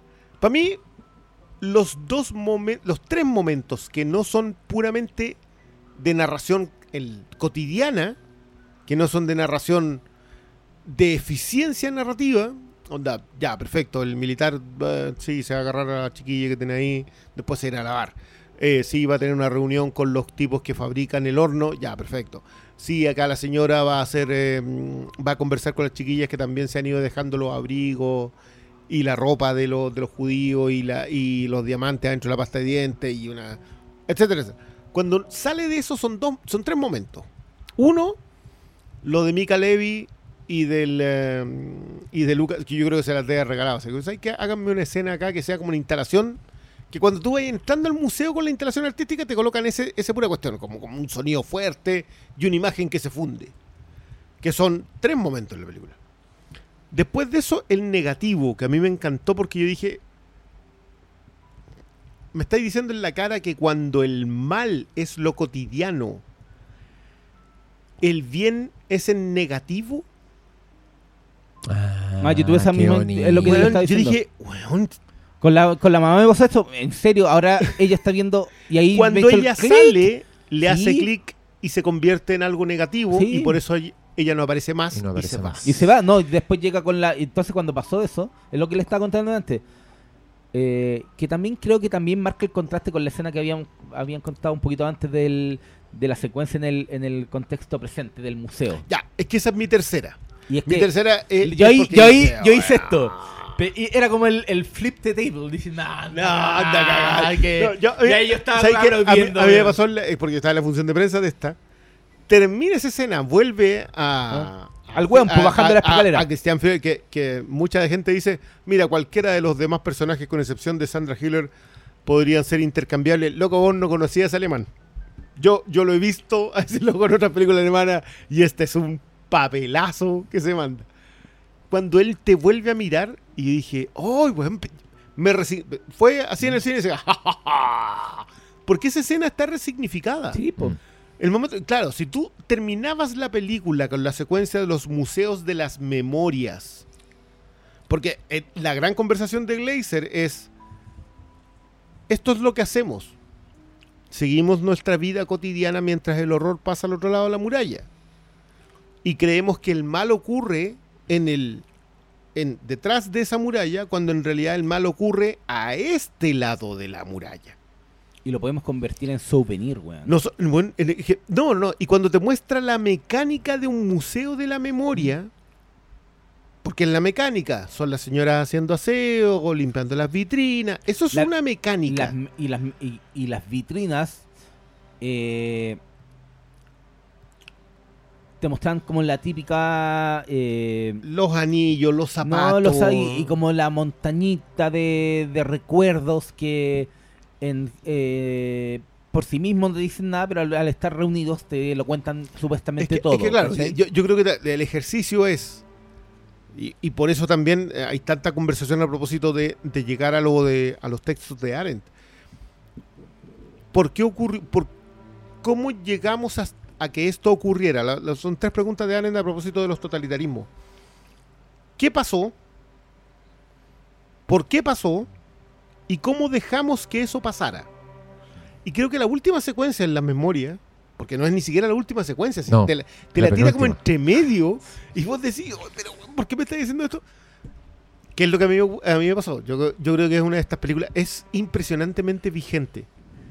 Totalmente y de no hecho es una película para mirar algo, oh, sí, fuimos así de mal. No. No, bueno, esto es lo que somos. No, y, y en términos en general, no, no solamente habla de eh, la Segunda Guerra Mundial. No. Yo viendo esta película me acordé de una historia muy reconocida y conocida de este país que habla de un mocito. Un mocito que trabajó para el líder de la policía secreta y él contaba, eh, una de las muchas cosas que contaba, que él era joven, tenía 16, 17 años, eh, era medio huevonado y lo quería, era pobre, era del sur, no tenía y lo metieron ahí para tener un futuro. Y trabajaba con él, con este señor, con el mamo, y de repente iban, lo invitaban para la playa, iban para las cruces, compartía con la familia, era un era un compartían de forma muy general y y en paralelo al viejo en la noche lo llamaban eh, los jerarcas loco weón, cuántas eliminaciones llevamos tenemos que llegar a este número la cotidianidad de eh, del enemigo llamémoslo de una forma eh, de, de eliminar gente no es solo propio de oh esto sucedió hace 70 años en la No, Segunda Guerra Mundial Está pasando hoy día, weón. pasó ayer en este país, pasa eh, hoy en otro país, pasará mañana. Es propio de la humanidad, creo yo. Es propio de la condición humana, sí, por Y- eso te digo yo que los textos, los textos de Arendt son tan claves para esta película, porque creo que los hace mucho, los hace mucha carne. Como que, ya, perfecto, lo, lo de Eichmann es claro. Esto fue lo que hicieron, fueron eficientes en su trabajo. Porque, pero ¿cómo llegas a considerar que eso es un trabajo? Porque no, no era una obligación. O sea, de, hecho, acá como que te colocan uno de los, de digamos, de las reflexiones a propósito de lo, del juicio de Eichmann es que los comandantes no eran enjuiciados ni castigados por no hacer el trabajo. O sea, si alguien decía, sabes que yo no, no me voy a poner a trabajar en un campo de concentración. Ya, perfecto, le vamos a dar el cargo a otro teniente. Y lo vamos a ascender a coronel. Perfecto. No había un castigo. No te ascendían nomás. Te bloqueaban la carrera. Pero no es como que te mandaran a ti a un campo de concentración. Entonces, ¿por qué iban y lo hacían? ¿Tan convencidos estaban? ¿Cómo se convencieron de ello? Y como que... Y, a mí lo que más me, me- creo que es un escalofrío igual bien profundo, es cuando te das cuenta de que es una mecánica nomás. Y es, y es, y es una realidad donde. Una empresa. No, y, y- Y, y funciona como una empresa, o sea, Y funciona como el- en el concepto más puro de empresa. y De- por de- eso son capaces de sustraerse. Eh, a, a Nah. de esto empecé a cachar qué onda había pasado con el con este comandante que hizo cargo de Auschwitz y como que el obviamente lo apresaron posteriormente, lo, lo colgaron Así y, es. y como que él escribió una carta y a los hijos y reconociendo, eh, puta, él aceptaba lo que le decían, él creía en la, en la, en la visión del tercer rey, de, de, de básicamente la eliminación que él no cuestionó. No, po. Y le pedía a los hijos cuestionar y después como que empecé a cachar qué onda pasó después con la familia, con lo- porque tenía dos hijas y tres hijos, y como que una de las hijas decía, no, es que los nazis tuvieron malo a prensa, ¿cachai? Y ahí te empecé a conectar, no sé, pues en este país después andaba gente en la televisión con sus Es que- corvos es que- es que en, pantalla, lados, weón, y en todos lados, ¿cachai? Sí, en todos lados, si Entonces, tú, tú lo llevas hoy la- día, la- hoy día tenéis campos de concentración, o sea, no concentración, ahora les decimos otras, de otras formas, pero están pasando en otros lados, tenéis exterminios en otro lado, tenéis bueno, tenéis los talibán, tenéis desapari- desaparecen países, weón. Y a nosotros miramos o- para el lado porque y- estamos entretenidos en otra No, cosa, y, ¿cachai? y- y en, y en cosas más, eh, digamos, occidentales tenía el caso de la jaula de Trump con los cabros chicos, porque separaban familias, cuántos niños quedaron sin padres porque los separaron. eh, pero ahí se sustrae todo, Pero es queda que- como anécdota. Es que eso es lo que a mí me gusta. No, mm, a propósito del sermón. Yo creo que hay formas y formas. Lo que hace Glazer no es decirte las cosas, es mostrarte las cosas. Esto es lo que somos.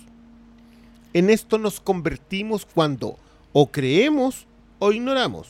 Por eso digo yo que recoge, tanto la idea. de- eh, el concepto creo que es praxis a propósito de la acción política, pero, pero la idea de que la maldad es dejar de tener pensamiento crítico. Si, los alemanes en su momento hubiesen dicho, ok, vale, el chivo expiatorio existía, los judíos fueron los malos, listo, echémoslo. No, pero ex- exterminémoslo. No, pues exterminar implica de que los metamos y los, metamos, lo- los matemos a todos y los fusilemos. No, esto no es una guerra, esto es gente que vive con nosotros. Pero eso implica un pensamiento extra e implica responsabilidad individual. Nosotros como individuos, que a mí me encanta porque yo de verdad que creo que lo de Sandra Hiller acá es impresionante para graficártelo. Ella no se siente culpable por lo que está haciendo. Nada. Ah, Nada. No hay nada que atraviese que en mientras no vea, eh, eh, sé que, mira, es que porque no- escoge no ver no el ver- mar, que- escoge es que no inevita- oler. Inevitablemente yo no, no puedo eh, sustraerlo y no traerlo a lo que pasó acá en Chile, po. Por ejemplo, con casos tan, puede, tan- conocidos como eh, había una casa en un lugar de Santiago en donde se escuchaba la música fuerte, eh, le decían la venda sexy, los vecinos escuchaban solamente la música y no sabían lo que estaba pasando, pero sí sabían, pero no se metían, ¿cachai? Cuando es como ojos que no ven, corazón que no siente, Pero es que, pero que eh, incluso en lo que pasó en Chile, tú todavía tienes la base del miedo. ¿Qué te puede pasar a ti? Claro, porque lo- Pero es distinto en el jerarca. Sí, pues Porque esa, es la gran, la gran conversación de, de, de, de Glazer aquí y, que, y en dónde está basada es ¿qué le pasa a la familia del jerarca? Mm. ¿Qué le pasa al que es beneficiado? Nuestro la vida que tenemos vale la pena el sacrificio. ¿Qué sacrificio, weón? De hecho, creo que la única vez en Trabajar la muy- película. mucho. sí, Claro, no, Trabajar tengo, hasta que muy tarde. tengo que trabajar hasta muy tarde No, para mandar a esta tirar- demasiados trenes en la noche. No, Claro. eh, está siempre en la casa trabajando y tiene mucho que hacer. Pero creo que hay un solo momento en la película en donde como que notáis que reaccionan, ya, llamémoslo reaccionar, que es cuando están los cabros chicos en el, en el río No, eso- y el papá ve, weón. y está el papá y ve la ceniza, se vuelvan a la casa, lo hace ducharlo, eh, a los cabros chicos básicamente le meten jabón en los ojos para no, te- esto es, es por Ya, tu pero- bien. ¿Pero qué? Porque, porque eso para mí es una de las escenas más aterradoras de toda esta película. Porque yo digo, ya, ¿por qué lo estás lavando? ¿Porque tiene cenizas o porque las cenizas son de judío? Ahí está, po. Ya, y ahí fue donde- yo, yo es uno de los momentos que dije, loco, que te estáis pasando. Sin, de nuevo, sin mostrarte nada. Yo creo que, de verdad creo que la clave acá está en no... En tener un discurso así, pero impresionantemente firme. Sin sermonear a nadie, solamente porque lo que hace es poner un espejo sobre la realidad que somos. Esto es lo que somos. Somos la gente que vive su cotidianidad en la vida. Que, que esto es un tema de, de filmación. Lo que hace Glazer es esconder cámaras en la casa. No esconderlas, sino que, oye, sabes que aquí va a haber una cámara, pero no se va a ver en el escenario. Entonces tú, usted... Básicamente transforma, transforma al, al holocausto en gran hermano. Y en- eh, exactamente. Lo- y, lo, y, lo y no transforma el holocausto, sino que transforma a la gente que vivía alrededor del holocausto en un reality. Y, y siento que esa cuestión es despiadada, weón. O sea, yo- como el mismo término que ocupo para, para lo que hizo Justin Tritt, que es implacable, porque su forma de narrar es ta, ta, ta, te, te va tirando un palo tras otro sin que tú seas capaz de, de entender dónde está ahí. Acá entiendes exactamente dónde estás en todo momento. Y te hunde en eso. Te deja tranquilito, te dice, mire, ya sí, estamos en el holocausto. Usted, usted es el buen que anda tirándole las mismas cenizas a las plantas. Ese es usted. Y, vos- y te sentí incómodo, te sentí incómodo y tratáis de decir, no, yo, yo- yo- ese no soy yo. Pero, bueno, yo de verdad creo que es una de las películas más... Yo, yo estoy de- muy de acuerdo con Malo. Malo nos escribió en el chat, dijo, ¿cómo este camión de Codelco fue nominado a Mejor Película este año? No, esa weá y es, es de increíble. locura. Pero es que Sí. es, pero no era porque eh, me sorprenda que onda como que la película no lo merezca. Me sorprende que una No. película de este estilo tan poco yo lo anti premio gringo. Sí, sí. O sea, para mí está nominado en. Cannes, Es- es, como ¿Es anti qué? sí, Es la anticoda. sí. Esta película Es es, la anticoda, esta sí. película es la que te nominan siempre en Cannes, ¿cachai? En- no las pescan en no las pescan en, en los Oscar, No ¿cachai? las pescan ni en Berlín. En nada, no, no, en los canes, weón, te la- pero caché que la nominaron y decía, weón, ¿qué No, pasó yo, aquí? yo- es que bueno, sí ¿Qué sabemos, más o menos sabemos qué pasó, pero a mí lo que me sorprende es que esa es una película que está teniendo un impacto donde yo no esperaba que tuviera impacto. Porque en esta película, tú puedes- más encima que una, es media transversal, tú podías aplicarle la banalidad del mal de lo que ocurre en la película al conflicto que tú queráis. Podía hablar desde bueno, lo que está pasando en Palestina hoy día, hasta claro, esto, Gaza, puede- esto que puede ser unos Chile, israelitas que están ahí. lo que pasó en Guatemala, en donde tú, tú queráis. O, o puede ser también el consejo de Ricky Gervais a Kate Winslet. Si quieres Oscar, nazis. Ahora, yo no sé, yo no sé si acá alguien se va a ganar nada. Yo te, yo digo, el No. esta es una de esas películas que se va a llevar todo pelado. Día al pico. No, Sonido, no, quizás. no, no, sonido e internacional. Sonido, e internacional. No, interna- internacional, se, le- internacional se le lleva porque, porque, porque ya está Por la estadística. claro, por esta- estadísticamente hablando, igual no me extrañaría que se le llegue la Sociedad de la Nieve. weón.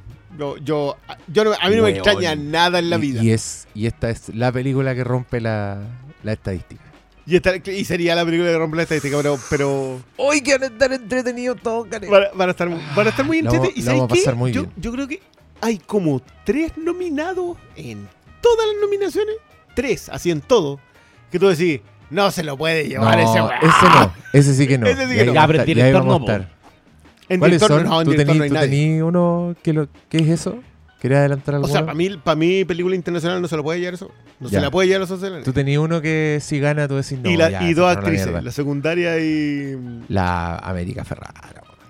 ¿Para ti peor que la Joy Foster? Ah, que esa no la he visto. Ah, bueno, no, porque pero no, la he yo visto, ahora- pues. No, No, esa pero yo- no- yo- no tiene, no tiene por dónde, Foster weón. puede actuar como el hoyo para estar mejor. No tiene por dónde. American Bueno, ya, Ferrara, weón. perfecto, No ya, ahí nada tenemos en esa película, weón. Y, y para mí la Ned Bening que está ahí como... Ajá, esa, son la- esa película No, tengo que verla para rabiar. Weón, no tiene Ya. nada para estar nominada en nada, weón. Viejas bacanes, ¿no? Que, que me las banco, pero denle el Emmy y el Globo de Oro este año. Muy bien. Eso sí. Eso sí, eso no, completamente. Ahí estoy, ahí estoy hinchando por ti. Pero, pero no, man, este año está, está así como, sí, sí. ¡Uy, qué sorpresa! Pero sí, sí. Es, es todo. Esa, esa es toda la conversación que vamos a tener.